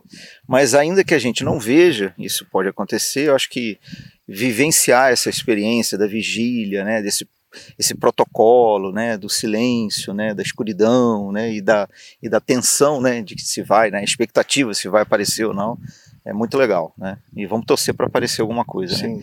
Nem que seja aquela luzinha lá no fundo. É, a gente tá aproveitando, né, pra, pra gravar enquanto o pessoal não chega, né, porque a gente evita a ilu- iluminação, né, pra não atrapalhar. Como o Riba falou, é a minha primeira vez e, e a gente, eu até gostaria, né, de mostrar pra vocês como é essa experiência, porque a gente chega aqui, é, escuridão total, né, atrás da gente, na realidade a gente está numa altura considerável e atrás da gente é como, é um vale, né. É um vale. É um vale e o Riba tava até me falando, né? Falou, ó, o lugar para você olhar não é tanto no céu, apesar que hoje tá uma noite limpa, é uma noite que dá pra gente ver até é, muito bem as estrelas e até a Via Láctea, né? A, a- as poeiras assim da Via Láctea, né? É, mas ele, ele pediu pra gente observar, claro que pela, por essas luzes não vai dar pra gente acompanhar, talvez apenas por áudio, né? Mas é, observar no vale, né, Riba? É, as luzes aqui na Serra da Beleza, elas se manifestam próximo ao solo. O trabalho dessas luzes ou desses seres é próximo ao solo. Eu não sei se areia monazítica, eu não sei o que é, não sei se é uma base que eles têm aqui. Azul, eu não fico olhando aqui para o céu. A gente olha, né? Mas eles trabalham, sem, as luzes é no solo ali. Até se você não sabe, o, eu tá no meu canal lá, o tem um rapaz que veio aqui, eu, me fugiu o nome dele aqui, você me perdoe, querido. Ele teve aqui na Serra da Beleza, o Lucas. O Lucas e a esposa dele teve aqui na Serra da Beleza. E ele estava lá na pousada, na pousada, ele viu uma luz acender aqui, ó, mais ou menos uns 40 metros aqui, ó, logo aqui embaixo. De lá a luz acendeu aqui. Então, elas acendem aqui do nada, entendeu? Então nós estamos num local muito propício para ver, mas elas se manifestam no solo. Do nada a luzinha acende. Eu já tive experiências aqui interessantes, outros amigos também já tiveram. Eu espero que você, o Cleiton que está vindo pela primeira vez, vocês possam testemunhar isso aqui Porque quando a gente fala num canal, ah, não sei o que, mas e a pessoa não vivenciou aquilo, é, a gente não consegue expressar o a realidade do tamanho daquilo. Espero que você consiga ver para você entender quando eu falo que as coisas acontecem, que as luzes aparecem, para você entender a realidade, o tamanho da dimensão, entendeu? Bom, eu também espero, né? Você também, também com certeza, certeza, né? A Cláudia tá, tá nos dando suporte aí, o Paulinho também tá ali com a câmera. É, mas assim, a gente vai ficar acompanhando aqui, a gente tem que ficar no quietinho, né? Provavelmente a gente vai usando pelo menos o áudio, né? Pra gente é, poder narrar essa experiência, mas para quem acha com a luz está tudo muito bonito, né? É. Mas sem a luz aqui fica um breu e a gente fica sobre. Não, tem, não é noite de lua, né? Hoje, Vou né? fazer só um testezinho. Apaga a lanterna aí, por favor. Aperta a, atrás. Apaga aí, ó. A gente Olha tá no breu total. Não sei se, a, se, a, se o ISO da câmera ele consegue é, é, capturar a luz né, das consegue estrelas, capturar, né? É, aquela luzinha né? lá no vale, consegue? Consegue, Paulinho? Aquela luzinha lá, ó. Tenta aumentar o ISO, só pra gente aquelas, ver. Aquelas pequenininhas ali, consegue? Sim. A gente consegue ver o, o, que, o Riba, o que o Riba tá querendo dizer. Aquela pequenininha lá, ó. É, o que o Riba está querendo dizer é que alguns, alguns lugares aqui da, da Serra da Beleza nós conseguimos é, ver algumas luzes, é. até de algumas residências, né, de algumas casas, né, mas é, é o que o Riba sempre diz, né? Quando é uma luz ufológica, a gente percebe na hora, é ela é diferente, né? A luz ufológica, quando ela acende, você vê logo. Quando é farol de um carro, é de um carro, mas quando a luz é ufológica, é diferente tudo. Você percebe logo alguma coisa ali é diferente, não tem jeito. Você vai quando ela acender ali, você vai ver que não é normal. Ela vai, ui, alguém vai gritar aí, alguém vai correr, entendeu? Alguma, você vai se descer falando, é diferente. É uma mistura de emoções, né? Porque ao mesmo tempo, como a gente está num lugar aqui totalmente ermo, né? Totalmente breu, né, Marcelo? É uma mistura de, de emoções aí, né? Com certeza. Né? Eu já... Vamos ver o que, que vai acontecer, né? Já... É, dá, dá, dá, um, dá um pavor, né? Ninguém corra. Eu já para ver a luz, né? Que ninguém corre e fique para ver a luz, né? Eu já tive uma experiência aqui, eu já contei isso acredito se quiser, é, mas eu não vou, eu não, eu, é, aconteceu e eu falo mesmo, não tem motivo para esconder isso. Uma vez eu estava aqui e estava com quatro pessoas do grupo nosso de vigília. Uma pessoa apertou aqui a, a piscou a lanterna na direção da luz que estava lá embaixo, pequenininha. De repente a luz fez assim, zoom, e fez assim. Eu cheguei e dei um pulo, buscou, né? Ela, é, ela parecia que ela, é, a pessoa estava tentando se comunicar, mas ela fez assim, ó, e fez assim. E a pessoa que estava deu um grito, saiu correndo assim, e eu fiz assim com aquele medo. Na mesma hora nós descemos a montanha e fomos embora. Nós ficamos com medo porque era perante o desconhecido, né, sim, cara? A gente sim. não sabe isso. Mas é uma coisa que eu não gosto de fazer, ficar piscando lanterna na direção dessas coisas. Bom, é isso, né? Vamos, vamos agora desligar, né? Você quer falar mais alguma coisa? Então, é, além da emoção de estar aqui, né? É um grande prazer estar na presença de dois prazer, grandes prazer. pesquisadores, que isso, que isso, né? Não, estudiosos, não, pesquisadores. Sou só curioso, né? e entusiastas do assunto, né? Sim. Então, vamos aguardar aí. Sim. A noite está gente... só começando, né? Fala, e se a gente conseguir captar algumas luzes, nós vamos passar para vocês também e depois eu quero que vocês falem a emoção do que vocês viram, que o mais importante é o testemunho das pessoas, entendeu? Eu acho que quando uma, uma pessoa vê com pessoas do lado, tendo testemunha, é, a coisa muda. Sim. E a energia também que está ali, né? É, eu até gostaria de saber se, é, se a Cláudia é, é, pudesse sentar aqui, se, se segurar um pouco ali para a Cláudia participar. quer ou não? Ela quer só chutar, só, só, só segurar a então, lâmpada. Então, tá bom. Assistente de iluminação. Então vamos fazer o seguinte: é, a gente vai apagar aqui as luzes e provavelmente a gente vai só falando algumas coisas aqui. Caso aparecer, a gente grava. Hein? É, e aqui o local é chapa quente, é a parte mais rock and roll aqui da ufologia da Serra da Beleza aqui. Bom, eu acho que daqui a pouco o pessoal vai chegar, né? O pessoal que, que também ficou de chegar aqui, nós fomos os primeiros a chegarmos aqui no, no, no platô. E eu achei que era uma coisa assim que a luz que ia ter luz de lua hoje, mas é, aparentemente só por enquanto Não, a, a, a luz das estrelas, né? Eu acho que sem lua é melhor, né? O, o- a, a É, observação de é, vigília é assim, à noite cara. sem lua, né? Segundo as pessoas comentam, ah, é bom a noite que não tem sem lua, sem lua, quando tá escuro. Diz que é, me- é- Aqui na Serra da Beleza, a melhor época é no inverno, é essa época que nós estamos. Mas eu acho que sim, depende. Quando o objeto ele tem que aparecer, ele vai aparecer com lua, sem lua, chovendo. de- ele aparece, ponto final. Mas pelas assim, é, pelas ocorrências e pelo que as pessoas que frequentam e fazem vigílias aqui, é, que já moram aqui, eles comentam, principalmente o Arthur o, e outros ufólogos, é mais na época do inverno, é, é o ano todo, mas no inverno parece que é mais frequência maior. Bom, é isso. Vamos desligar aqui e daqui a pouco a gente volta com mais aí, tá? Valeu. Isso aí, valeu. Você está se colocando à disposição de acontecer a coisa. Exatamente. Então, Esse é o levanta a bunda da cadeira de casa, É, vai a exatamente. campo, entendeu? Se vai com Não, e, não pô, vai, se cara, você, se você é gostoso. cientista ou não é, não importa. Agora, se você não estiver lá, você Não, não, super gostoso, é porque aqui, ó, eu tenho quatro cadeiras no carro, daqui a pouco eu pego. Se quiserem sentar, é super confortável você botar uma cadeira, sentar, ficar sossegado ali. É terapêutica. Para até. quem consegue meditar, isso aqui é uma loucura. Eu Ainda não, mais num lugar como esse. eu não sou médium, eu não consigo meditar, eu não tenho memória. Então, assim, a- a- ao meu. a- eu consigo levar minha alma até aqui. Passando disso, eu não consigo. Então, eu cheguei no meu limite, né? No limite de onde eu posso me trazer. É, mas eu acho, eu acho que assim, mais ou menos, eu sei que é meio, meio, vi- meio viagem, mas às vezes eu penso nisso. No filme Contatos Milhares Terceiro Grau, o que, o que faz o papel do cientista francês, ele comenta com, com o assistente dele.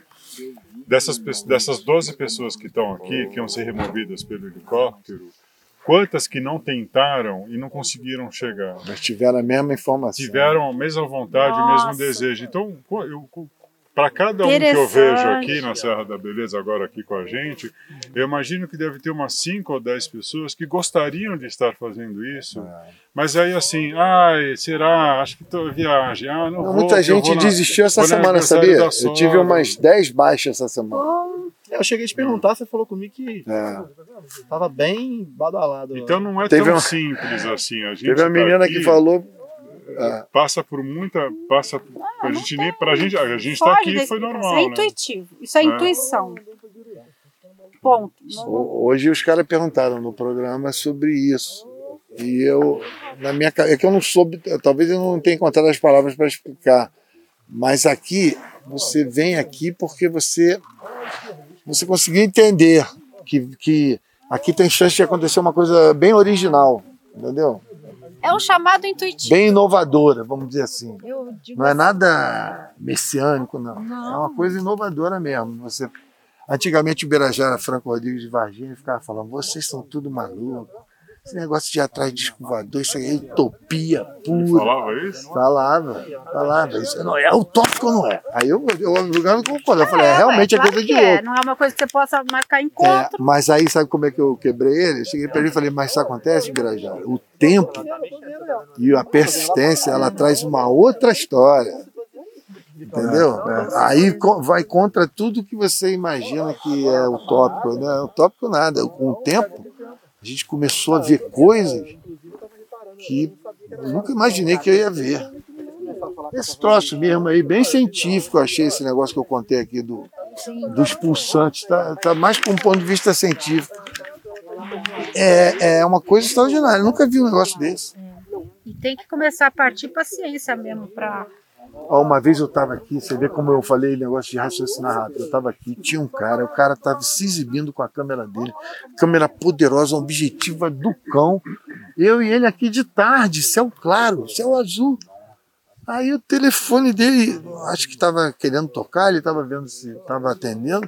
Cara, veio um troço cilíndrico, assim, dali, metálico, em pé, assim, aquele troço, como se fosse um, um cilindro em pé, assim, metálico, indo, indo, indo, vindo. Aí eu falei, olha lá, cara, fotografa, filma, filma.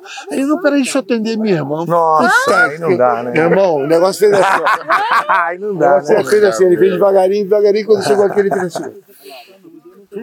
Eu falei, caralho, como é que você perdeu isso? Mas foi uma coisa Faz aquele assim, propósito, né? Umas meu? coisas de louco. aquelas né? coisas inexplicáveis. E eu fiquei assim, cara, será que eu vi isso mesmo? Aí sabe o que eu fiz? Eu fui perguntar se nego solta balão, se tinha baloeiro, porque eu falei, será que aquilo Sim, era um sim. balão? É engraçado que a Mas gente não- nunca acredita, né? Mas Nunca- é, não era balão, era metálico. E a, a trajetória que ele fez daqui para aqui foi. Aquilo, balão nenhum faria. É, vento. E- Ele, ele, ele se embolou, comoveu mesmo. Ele foi devagarinho e foi embora. Então, quer dizer, É, aqui tem muita coisa desse tipo que você não acredita. E que mesmo assim você não pode dizer que é óbvio. é. Tem alguma alteração Tá magnética aqui? Alguma coisa diferente? É uma boa pergunta. Deve ser minério. Antigamente o pessoal dizia que era por causa de areia monazítica. Que tem um tal de um elemento chamado tório, que é magnético, emite energia, mas isso não sei até que ponto isso é realidade. Isso, É. veio, isso veio se desmentindo ao longo dos, dos tempos, entendeu? Tá, mas não, Não foi provado nem equipe, não? desprovado. não provado nem desprovado. É, então Isso- ficou Mas em- não tem uma equipe de geólogos que se Mas veio um em geólogo aqui, o geólogo falou, sabe o quê? Que aqui a quantidade de areia monazítica é, é- não é nenhum absurdo para o ponto de causar anomalias, bababá. entendeu? Falou que é uma coisa assim. Aqui não é o que se esperava de que era um Mas lugar talvez de possa ser, possa ser o lance das, da cadeia de montanhas e ponto. Né? Mas não, outro não, dia não, uma- não ó. que seja algo específico, né? Da... Cara, outro dia uma pessoa que não é ufólogo, que acho que nem se interessa muito no assunto, ele falou um negócio que eu falei, cacete, o cara matou a charada. O que que ele falou? o que ele falou? Ele falou que esses. Aqui é minério puro, montanha pra cacete. É, isso, essas cadeias de montanha, mais os rios que água, condutor elétrico. Sim. mais essas torres de alta tensão, Alta que tensão. agora estão passando aqui. É, isso cria corredores eletromagnéticos que esses objetos de repente seguem Raios esses corredores. globulares. É, ou se favorece de alguma maneira desses corredores, porque você imagina, tá tudo elétrico ali, ó, Sim. montanha, minério, água, eletricidade circulando por cima, isso deve criar um Magnetismo, Aí eu falei, cara, que- como é que o cara foi pensar um negócio É legal, desse? cara? E o pior é que ele tem razão, Sim, cara. sim. Legal. E, e essa, essa explicação que você deu não O cara deu um palpite assim, eu falei, imagem. cara, o cara matou Ah, a mas tem charada. muitos outros lugares assim, com rio e montanha. Também, também. E todos eles têm óbvios. E Esse é o essa, detalhe. essa, essa questão que você mencionou não gera eletricidade. Não, mas isso não quer dizer em relação a, a- a, vamos dizer assim, a quantidade de avistamento de um determinado lugar, não. Isso está relacionado a que deve ser inúmeros corredores elétricos por todo o planeta. Entendeu? Na minha palestra eu mostrava isso, mas eu nunca pensei que isso podia ser mensurado dessa maneira. E é tudo, tem razão. Bom, eu já... e sobre os intraterrenos? De ser embocadura? Não, eu penso o seguinte. é, tudo indica, pelas informações que a gente ouve aí há 75 anos, está fazendo hoje, né? tudo indica que tem instalações no mundo inteiro desses Sim. caras. Só que não quer dizer que eles são de lá, que eles viveram lá a vida toda. De repente pode. Porque se você falar intraterreno, seriam civilizações que vivem no, nos, nas Dentro da. Terra. né? E eu acho que não é bem por aí. Eu acho que São só base. são bases espalhadas pelo planeta inteiro desses caras que já estão aí há muito tempo. Alguns estão É. chegando agora, mas. Isso que É, quem tá falou isso foi falando- aquele Ricardo Gonzalez. Aquele É, Eu tive na palestra dele lá em É, São Paulo. Muito porque bom, né? tudo que Cara se fala de intraterreno sempre dá essa conotação Ele que chama de uma supraterreno. civilização. Isso que a Ele tá chama falando de terra, supraterreno. É. Mas ele falou que vai além. Ele falou, inclusive, isso, que tem povos de milhares de anos de outros planetas que se estabeleceram aqui Sim, é isso que eu e tô que falando. sabiam do delu- dilúvio e e foram para dentro. Exatamente. Mas sabe por Que quê? eles não eram densos que nem nós, eles eram de outra Matéria. matéria, né? Uma outra dimensão. Agora, agora você tem que e tem raciocinar aqueles que. que vêm de fora agora, né, de fora e se estabelecem, que tem uma Mas, portabilidade aqui. É, mas tem um raciocínio sobre isso que é uma decisão natural do, do planeta, talvez cósmica, universal. Se você habita um determinado globo, determinado planeta, é natural que qualquer coisa que agride esse planeta, a tendência é para ir para onde? Para o subterrâneo. Isso é histórico, isso já está Ah, acontecendo. você não viu lá na Não, a- Turquia? existem inúmeros é, Turquia, bunkers, aquelas- tudo subterrâneo. Então, é, já é uma tendência natural. E aí, por exemplo, no Canadá, na época do inverno, a vida vai para debaixo É. da terra, Estados porque estão é todo shoppings, restaurantes, temperatura amena, porque em cima está Essas menos fortunas 40. bilionárias desse- É. dessa turma que está destruindo o mundo, onde é que eles vão Então, usar é, esse mas- dinheiro? é, Devem mas- estar fazendo um planeta Não, aqui essa dentro. gente vai, vai, vai para a cobra do mesmo jeito que a gente sem muito Sim, mas e, e, para que, né? Tanto dinheiro se vocês não podem sair para ostentar, É, tomar um sorvete na esquina, Isso é a falha da, a falha da humanidade. Agora, Mas que o dinheiro que- vai para algum o- lugar. O que, que acontece? Esse negócio da tendência de ir para o fundo da Terra, eu acho que isso explica até Marte. Sim. Marte, Marte pode ter gente vivendo lá É. hoje, mas que na época dos cataclismos antigos foram todo mundo para as profundezas. E, e o Elon Musk sabe disso. Ah, perguntar. Mas eu, eu acredito mais nas que, na questão das bases. Porque, pô, já pensou, a natureza deslumbrante que a gente tem, os caras iam satisfazer em viver a vida toda no subterrâneo?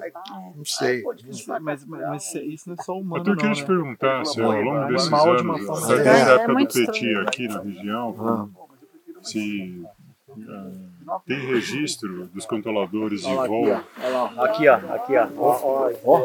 Olha, velho, que louco. Acabou de passar uma. A gente tá aqui na vigília e acabou de passar uma, uma estrela cadente aqui. A gente tem uma imagem aqui fantástica do, do céu, né? Hoje que é o alinhamento, E a gente olhou pra cima assim, tava impressionante, uma estrela cadente, né? E o céu assim hoje tá bem limpo. E a gente tá aqui no platô da Serra da Beleza, batendo um papo aqui com o pessoal como é que é, agora chegou aqui perto da gente. E continuamos aqui, ouvindo o bate-papo do pessoal. Ah, seria de lá para lá, e, mas acho que foi ah, na madrugada passada, porque a Lua está embaixo e ele está no sentido leste para sul. Teria que estar ali, ó, ali. Porra, esse foi Eu não sei se é ali, pode ser também ali, ó, que a Nossa, gente tem.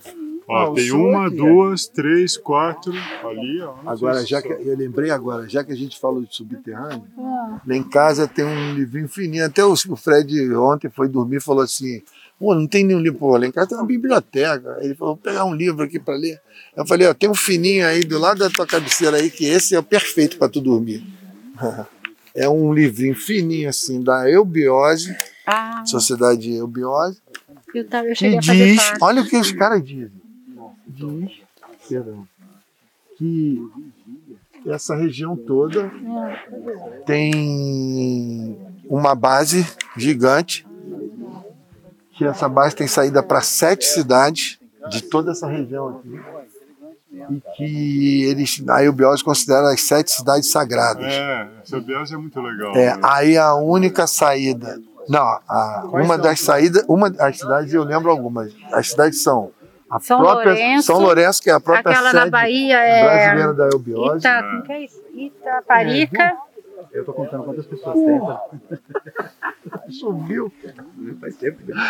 Aí, É, aí Serra assim, do Roncador. aí não, aí ele fala que é a própria São Lourenço, que é a sede da Eubiose, Maria da Fé, é, São Tomé, Itaparica. não, qual é a outra?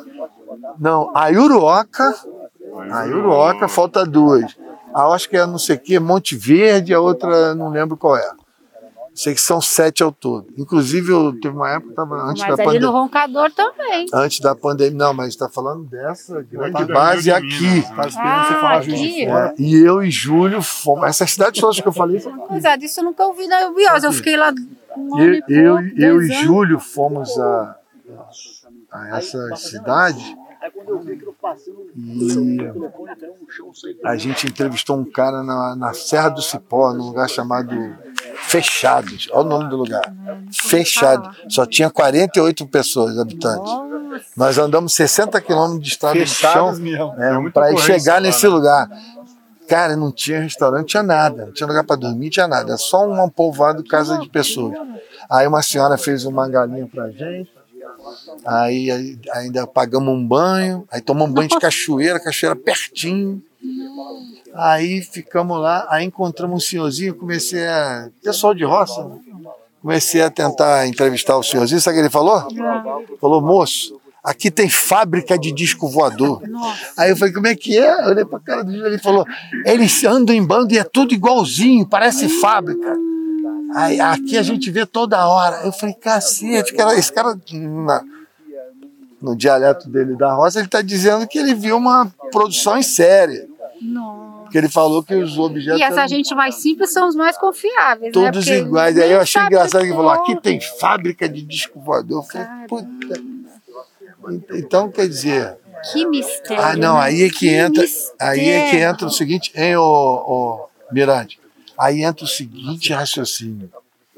Será que essa incidência da Serra da Beleza é da Serra da Beleza? Será que ele não está pegando carona nessa grande base, nessa grande incidência dessas É, cidades o todas aqui, que né? chegam até aqui? É uma boa pergunta para ser raciocinado. Entendeu? Não, mas o, o território, o céu é um território livre, né? Você não tem demarcação. Então, desde que você consiga é, alcançar com a- Sim. a, olho nu, Então, por isso que eu estou falando. Talvez seja a história seja lá De e eles outras- alcançam e cheguem até aqui. É, mas a, a impressão que me dá dos Porque- relatos que eu ouço aqui Ah. na Serra da Beleza, do trabalho do Arthur e dos outros aqui da região, é que a impressão que dá, a, man- a maneira como os, os- os- os testemunhos são passados, é que o negócio não vem de cima. De, É, Tá é, não, não, a Tá grande rente, maioria né? é na, na região, você É, tem toda a razão. muito não, não é Mas, veio mas, mas a gente já viu aqui muita coisa vindo de cima. É? Eu colocaria numa proporção assim de 40 para 60. 40% vem de cima e 60% é da região. Mas o fenômeno mais forte, esse que eu, esse que eu queria que vocês todos vissem e vocês iam sair daqui deslumbrados. Porque esse, esse fenômeno, quando ele é da região, ele vem não sei de onde, ele desce ali do vale, sobe do vale, ele é, é fantástico, é esquisitíssimo, é, é um verdadeiro espetáculo, entendeu? Como se tivesse Como assistindo. é? Como- Ah, tem várias características. É, é, por exemplo, as crianças relataram, as crianças, quatro crianças de 8 a 13 anos, viram, e o Marcão estava comigo. A gente entrevistou as crianças. A gente chegou na hora, eles tinham acabado de ver. Eles estavam em, em êxtase, estavam um frio do cão, a gente toda agasalhada, as crianças tudo de manguinha. Nossa. Eles não estavam nem com frio de tão excitado que eles estavam. Aí foi engraçado que eu vinha chegando, eu, Marcão, Daniele. Aí a gente vinha chegando, o garoto chegou e falou assim: Moço, moço, só acredita em disco voador? Eu falei: Cara, sou caçador de alienígenas. Aí ele olhou para mim: Que coincidência, a gente acabou de ver um disco voador, que coincidência. Aí quando eles viram que a gente era todo fólogo, eles ficaram deslumbrados. Eles ficaram até três horas da manhã conversando com a gente. O Isso- emocional deles estava É, super mexido. Isso era por volta de meia-noite. Eu falei, aqui nasceu quatro fólogos. Ah, Aí sabe o que eles viram? Eles foram unânimes. a gente- unânimes. Sim. A gente entrevistou um por um e depois tudo junto. Eles viram um traço de luz dourada que rasgou, como se fosse um raio horizontal para lá. Aí de lá, uma luz muito forte amarela, em forma de cone. É E, um e- portal. e falou que de- de- dentro desse cone ali do meio do vale subindo um objeto, um disco. E ele falou que era um disco todo dourado também. Era tudo dourado.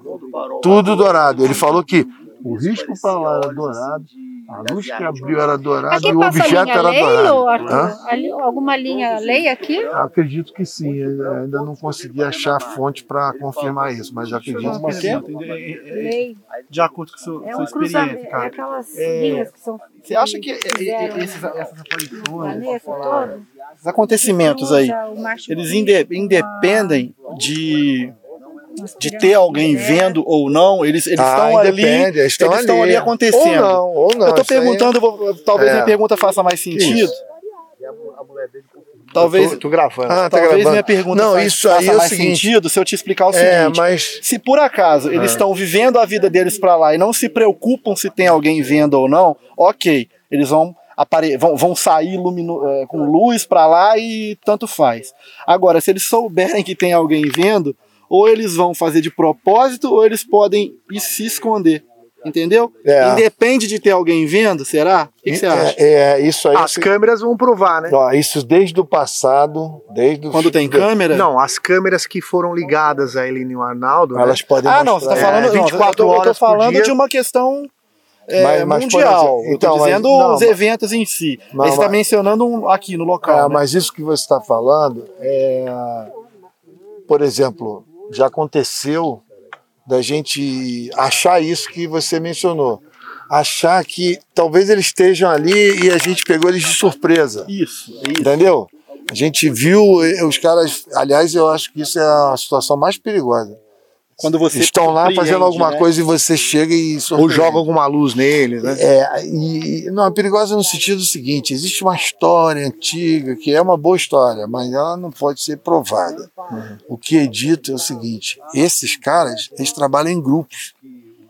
Então tem grupo para todo tipo de trabalho que eles fazem. Então tem um grupo que só trabalha nos oceanos, tem um outro grupo que só trabalha nas matas, nos vegetais, tem outro grupo que só trabalha com a geologia, cavernas para dentro, essas, essas que vulcões, terremotos, São tudo. equipes em missões. São equipes em, em- e tem grupos que só trabalham com seres humanos, Isso deve explicar que o são esses, das naves, que né? são esses que De acordo com a abduzem. região, né? Que você falou que a nave aqui Entendeu? Então, o que, que é dito? Os caras que trabalham com seres humanos, eles estão preparados para te proteger, para aquela tecnologia da nave não te causar nenhum dano na saúde. Tem lógica. Os caras que estão fazendo o trabalho deles, eles não têm esse. Quer dizer, isso eu estou especulando, claro, mas a, a- a- a informação que vem é que eles não têm essa preocupação. Eles estão lá fazendo o trabalho deles. Se você se aproximar, você pode sofrer as consequências da tecnologia deles, que são graves para a nossa saúde, e eles não vão poder fazer nada. É, até em cima do que você está falando, do que você está falando aí, e que a gente conversou lá no programa, que vocês falaram do, da luz que vocês viram, e depois vocês ficaram com ardência e até com secreção no- nos olhos, Sim. né? Imagina se a gente estivesse pertinho. Sabe Eu- quanto, sabe quanto de distância nós estamos? No- nos primeiros anos a gente não mediu, achava que a gente estava mais ou menos um quilômetro. Há poucos, três anos atrás, a gente mediu com um drone daqui. A gente estava aqui olhando para lá. O fato foi ali. E a gente aqui. Olha essa distância aqui. Era como se estivesse olhando para uma solda. Ah, sabe quanto é daqui até lá? No preciso, 1.660 metros. Olha só. Como é que a gente teve conjuntivite Sim. com 1.660 metros? Porra, é um troço absurdo de você pensar um negócio É. desse. câmera queimou, né? E ainda queimou a câmera, Nossa! entendeu? Então, Algum medidor de Conta aquele caso, Arthur, da luz? que a gente estava pesquisando. assim. Não, porque qualquer, você mede a distância das estrelas pelo Doppler da Ah, ah, emissão delas. não, a gente fez com um drone daqui. O drone foi até lá no local preciso, aí mediu, aí tá. Você, por exemplo, você vê aquela estrela ali, ela tá ali, quer dizer, não, vai mais, não está mais dali. É. Aí você vê pela emissão Reflexo que do- está viajando. É, né? né, cara? Pela emissão do Doppler da frequência da luz, você sabe se ela está próxima ou está longe. Eu acho É. que precisa um pouquinho mais de, de tecnologia. É, se tivesse tecnologia para para isso. medir isso aí, porque senão fica difícil. Você sabe se ela está a Agora, 1.600 ou 2 milhões de distância, não sei. agora, não, mas a gente viu ali. Estavam ali. Era 60 metros de diâmetro de luz e parecia uma solda gigante. Você imagina uma solda de 60 metros. É Até porque, tem um, até porque tem um plano de fundo para se basear, né? Sim, Porque, igual você falou, dois quilômetros ó, a mais, e, ó, tem montanhas. E né? ele, ah, o, o- Fred, o pessoal do Di Carona, tentou reproduzir essa, esse efeito no, no seriado que eles mostraram, contando a história. Não chegou nem perto. Aquilo que eles mostram lá, tudo bem, deu para ilustrar a história que está sendo contada. Mas em termos de efeito mesmo, do que a gente viu, chegou nem perto. Eu nunca tinha visto uma luz. Eu, Mas, cara, faz e sentido. tem o os senhorzinhos da roça aqui que eles dão uma palavra perfeita. Sabe o que eles falam que é? Eles falam que é uma luz vibrativa. O, o senhor Miguel ele fala, é uma luz vibrativa. Aqui tem caso de abdução? Hã? Tem caso de Não, abdução não, aqui? aqui não tem caso de abdução. Se só for. Tem, tem é um. interessante para estabelecer o, o tipo de trabalho que é feito. Impressionante aquela Ah, pesquisa aquele que a gente é fez. mais chocante. Porra, a menina, cara, eu tinha. eu tinha Falou que ia chamar Vacilar, ela, eu é. tinha que trazer ela aqui, ela tinha que estar com a gente aqui. Mas amanhã eu acho que ela vai estar. Vou ligar pra ela. É. Sabe por quê? É o seguinte: é- o caso aconteceu com o casal, a sogra, a toda, vizinha e a criança. No carro, subindo ali o ladeirão. Só que o cara me fez jurar que eu não ia mostrar isso em público. É, E aí não eu gravei, com, gravei e consegui arrancar 50 minutos com ele me contando tudo. Conseguiu isso depois? É, Não, antes já estava Ah, gravado. é? Eu gravei no primeiro dia. Ele se arrependeu imediatamente, mas já já era, já estava gravado. Então tem esse material. Tenho. E é assim, mas eu prometi, eu nunca mostrei. Mas Aí você eu, pode falar sobre não, mas eu prometi que eu mostraria só em ambiente fechado. Aí teve um evento que eu fiz aqui, mostrei e não é que tinha um prego no- na plateia que conhecia o cara. E o prego foi lá zoar o cara. Aí o cara veio. eu não conheço, pode falar aí que eu não É, conheço. aí o cara veio falar comigo. Mas nome, agora. Não, mas agora a fof... o É fofoca. Pode falar Isso, fofoca não, isso é o fofoca. Agora isso aconteceu? A mulher se separou, a mulher chegou e falou: agora eu conto. Ah, quê? Eu, não- eu não sei se ela quer se vingar do marido ou se, ou se é que ela quer contar mesmo. Mas afinal, qual é o conto? Fala Qual que é? Não, não, o cara vinha subindo no carro ali, o ladeirão. Ali é um ladeirão. Aquela primeira luz é a primeira curva do, do ladeirão, subindo. O cara contou chorando. É, é. E, não, e a- depoimento dele, ele treme. Esse depoimento que eu gravei. Aí o, o cara subindo a ladeira, ele falou que olhou. O que eu acho legal nesse depoimento é que, primeiro, o cara é cético, evangélico Mas é sempre assim. e, e é um cara de formação acadêmica. O cara é agrônomo, não sei o quê, trabalha para as O cara é prefeituras. sindicato. É, sindicato e tal. Então o cara é o perfil perfeito, sabe por quê? Ele falou que vinha subindo ali, viu uma luz prateada, estroboscópica, tão forte. Ele olhou, ele falou que no primeiro momento achou que era uma máquina que estava trabalhando ali, alguém estava trabalhando. Mas ele falou que devido à intensidade da luz e não tinha nenhum barulho, ele pôde achar que aquilo não era uma máquina, não era uma coisa convencional.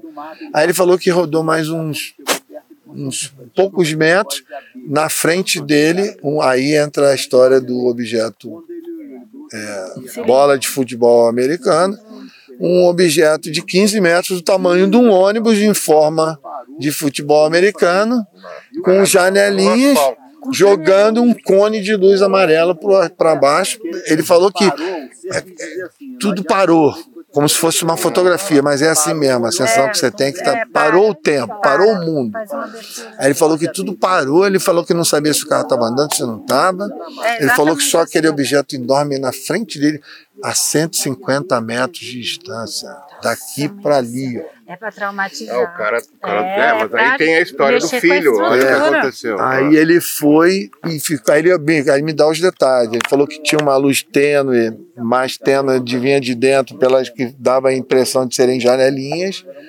Aquele cone, ele falou que chamou a atenção que o mato não mexia, não tinha nenhum vento. E ali é um lugar que venta aberto. Ah, o detalhe, essa que eu acho fascinante, as expressões que ele usa.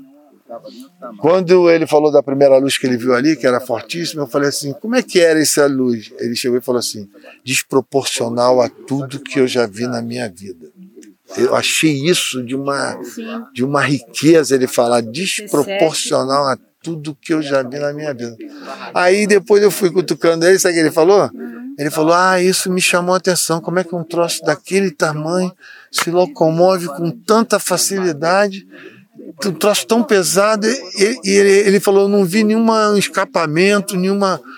Quer dizer, ele estava procurando um cano de Então ele um descarga. Ele denso continua, mesmo. ele continua Ele, evangélico? ele depois falou, que ele falou como é que um troço daquele manobra com aquele, porque eu perguntei para ele como é que ele foi embora.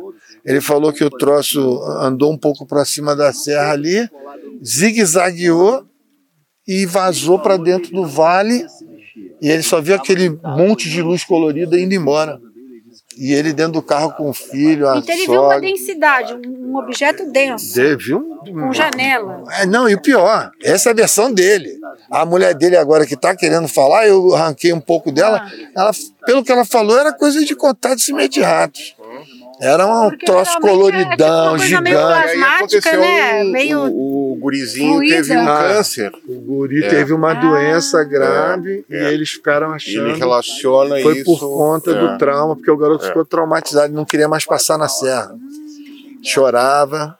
Quantos anos, meninos? Ele tinha na época 11, agora ele tá com 16, 17, um negócio desse. Já é um rapaz. Mas a, a luz era direcionada a eles que estavam no Não, carro não, ou não, era para outro? que era o 150 bojeto na frente deles ali, eles assistindo a luz jogando para baixo, amarela, a nave toda em volta numa, numa luz amarela.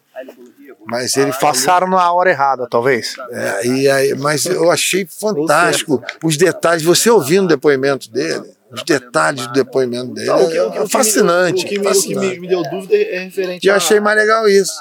Que ele falou, isso que me chamou a E atenção. eles se deixaram mostrar, né? Como Porque um troço daquele tamanho se locomove com ta tamanha facilidade, essa sem é- nenhum barulho. Essa dúvida dele, você chegou a entrar, Porra. em, em- você chegou a entrar em detalhes sobre a questão da religio- religiosidade dele?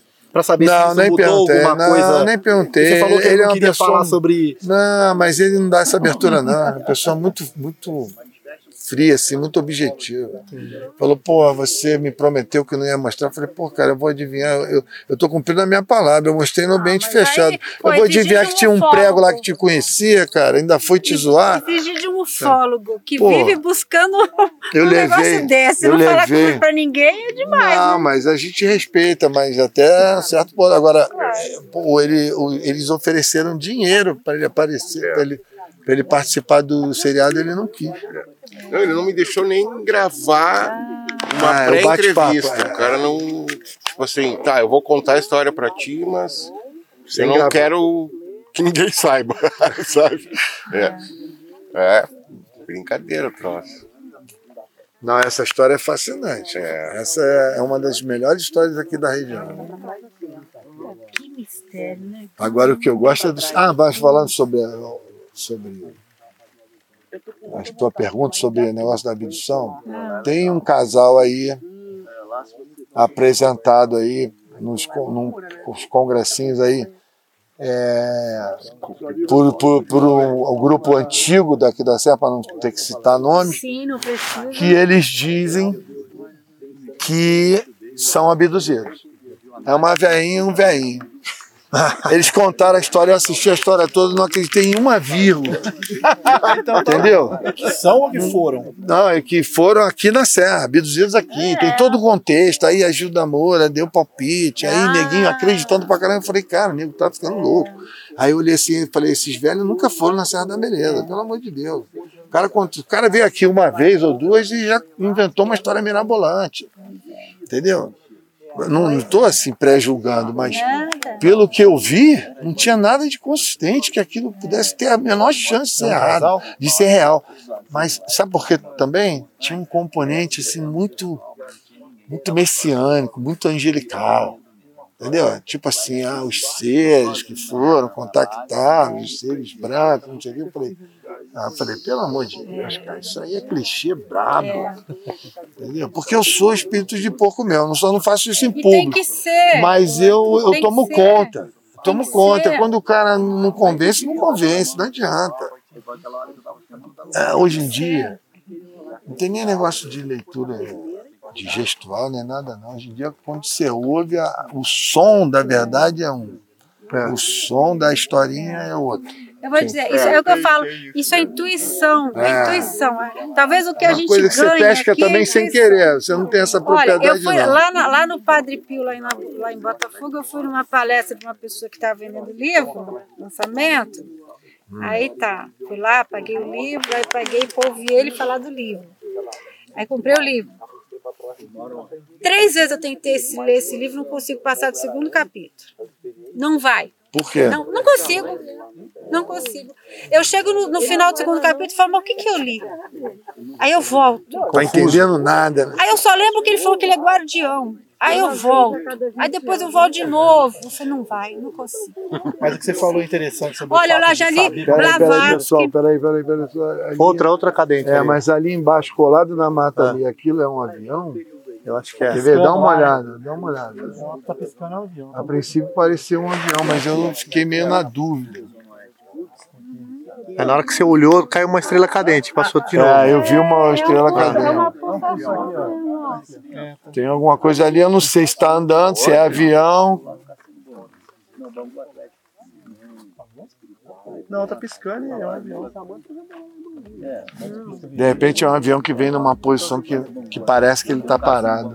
Engraçado você ter falado sobre relato, da- é que é, você falava sobre relato, saber quando é verdade, quando não é, você ouve, você sente.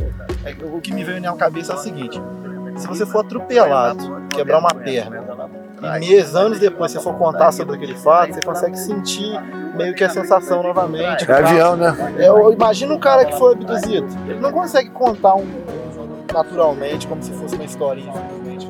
Não, deve ser uma. revive. Deve ser uma coisa muito.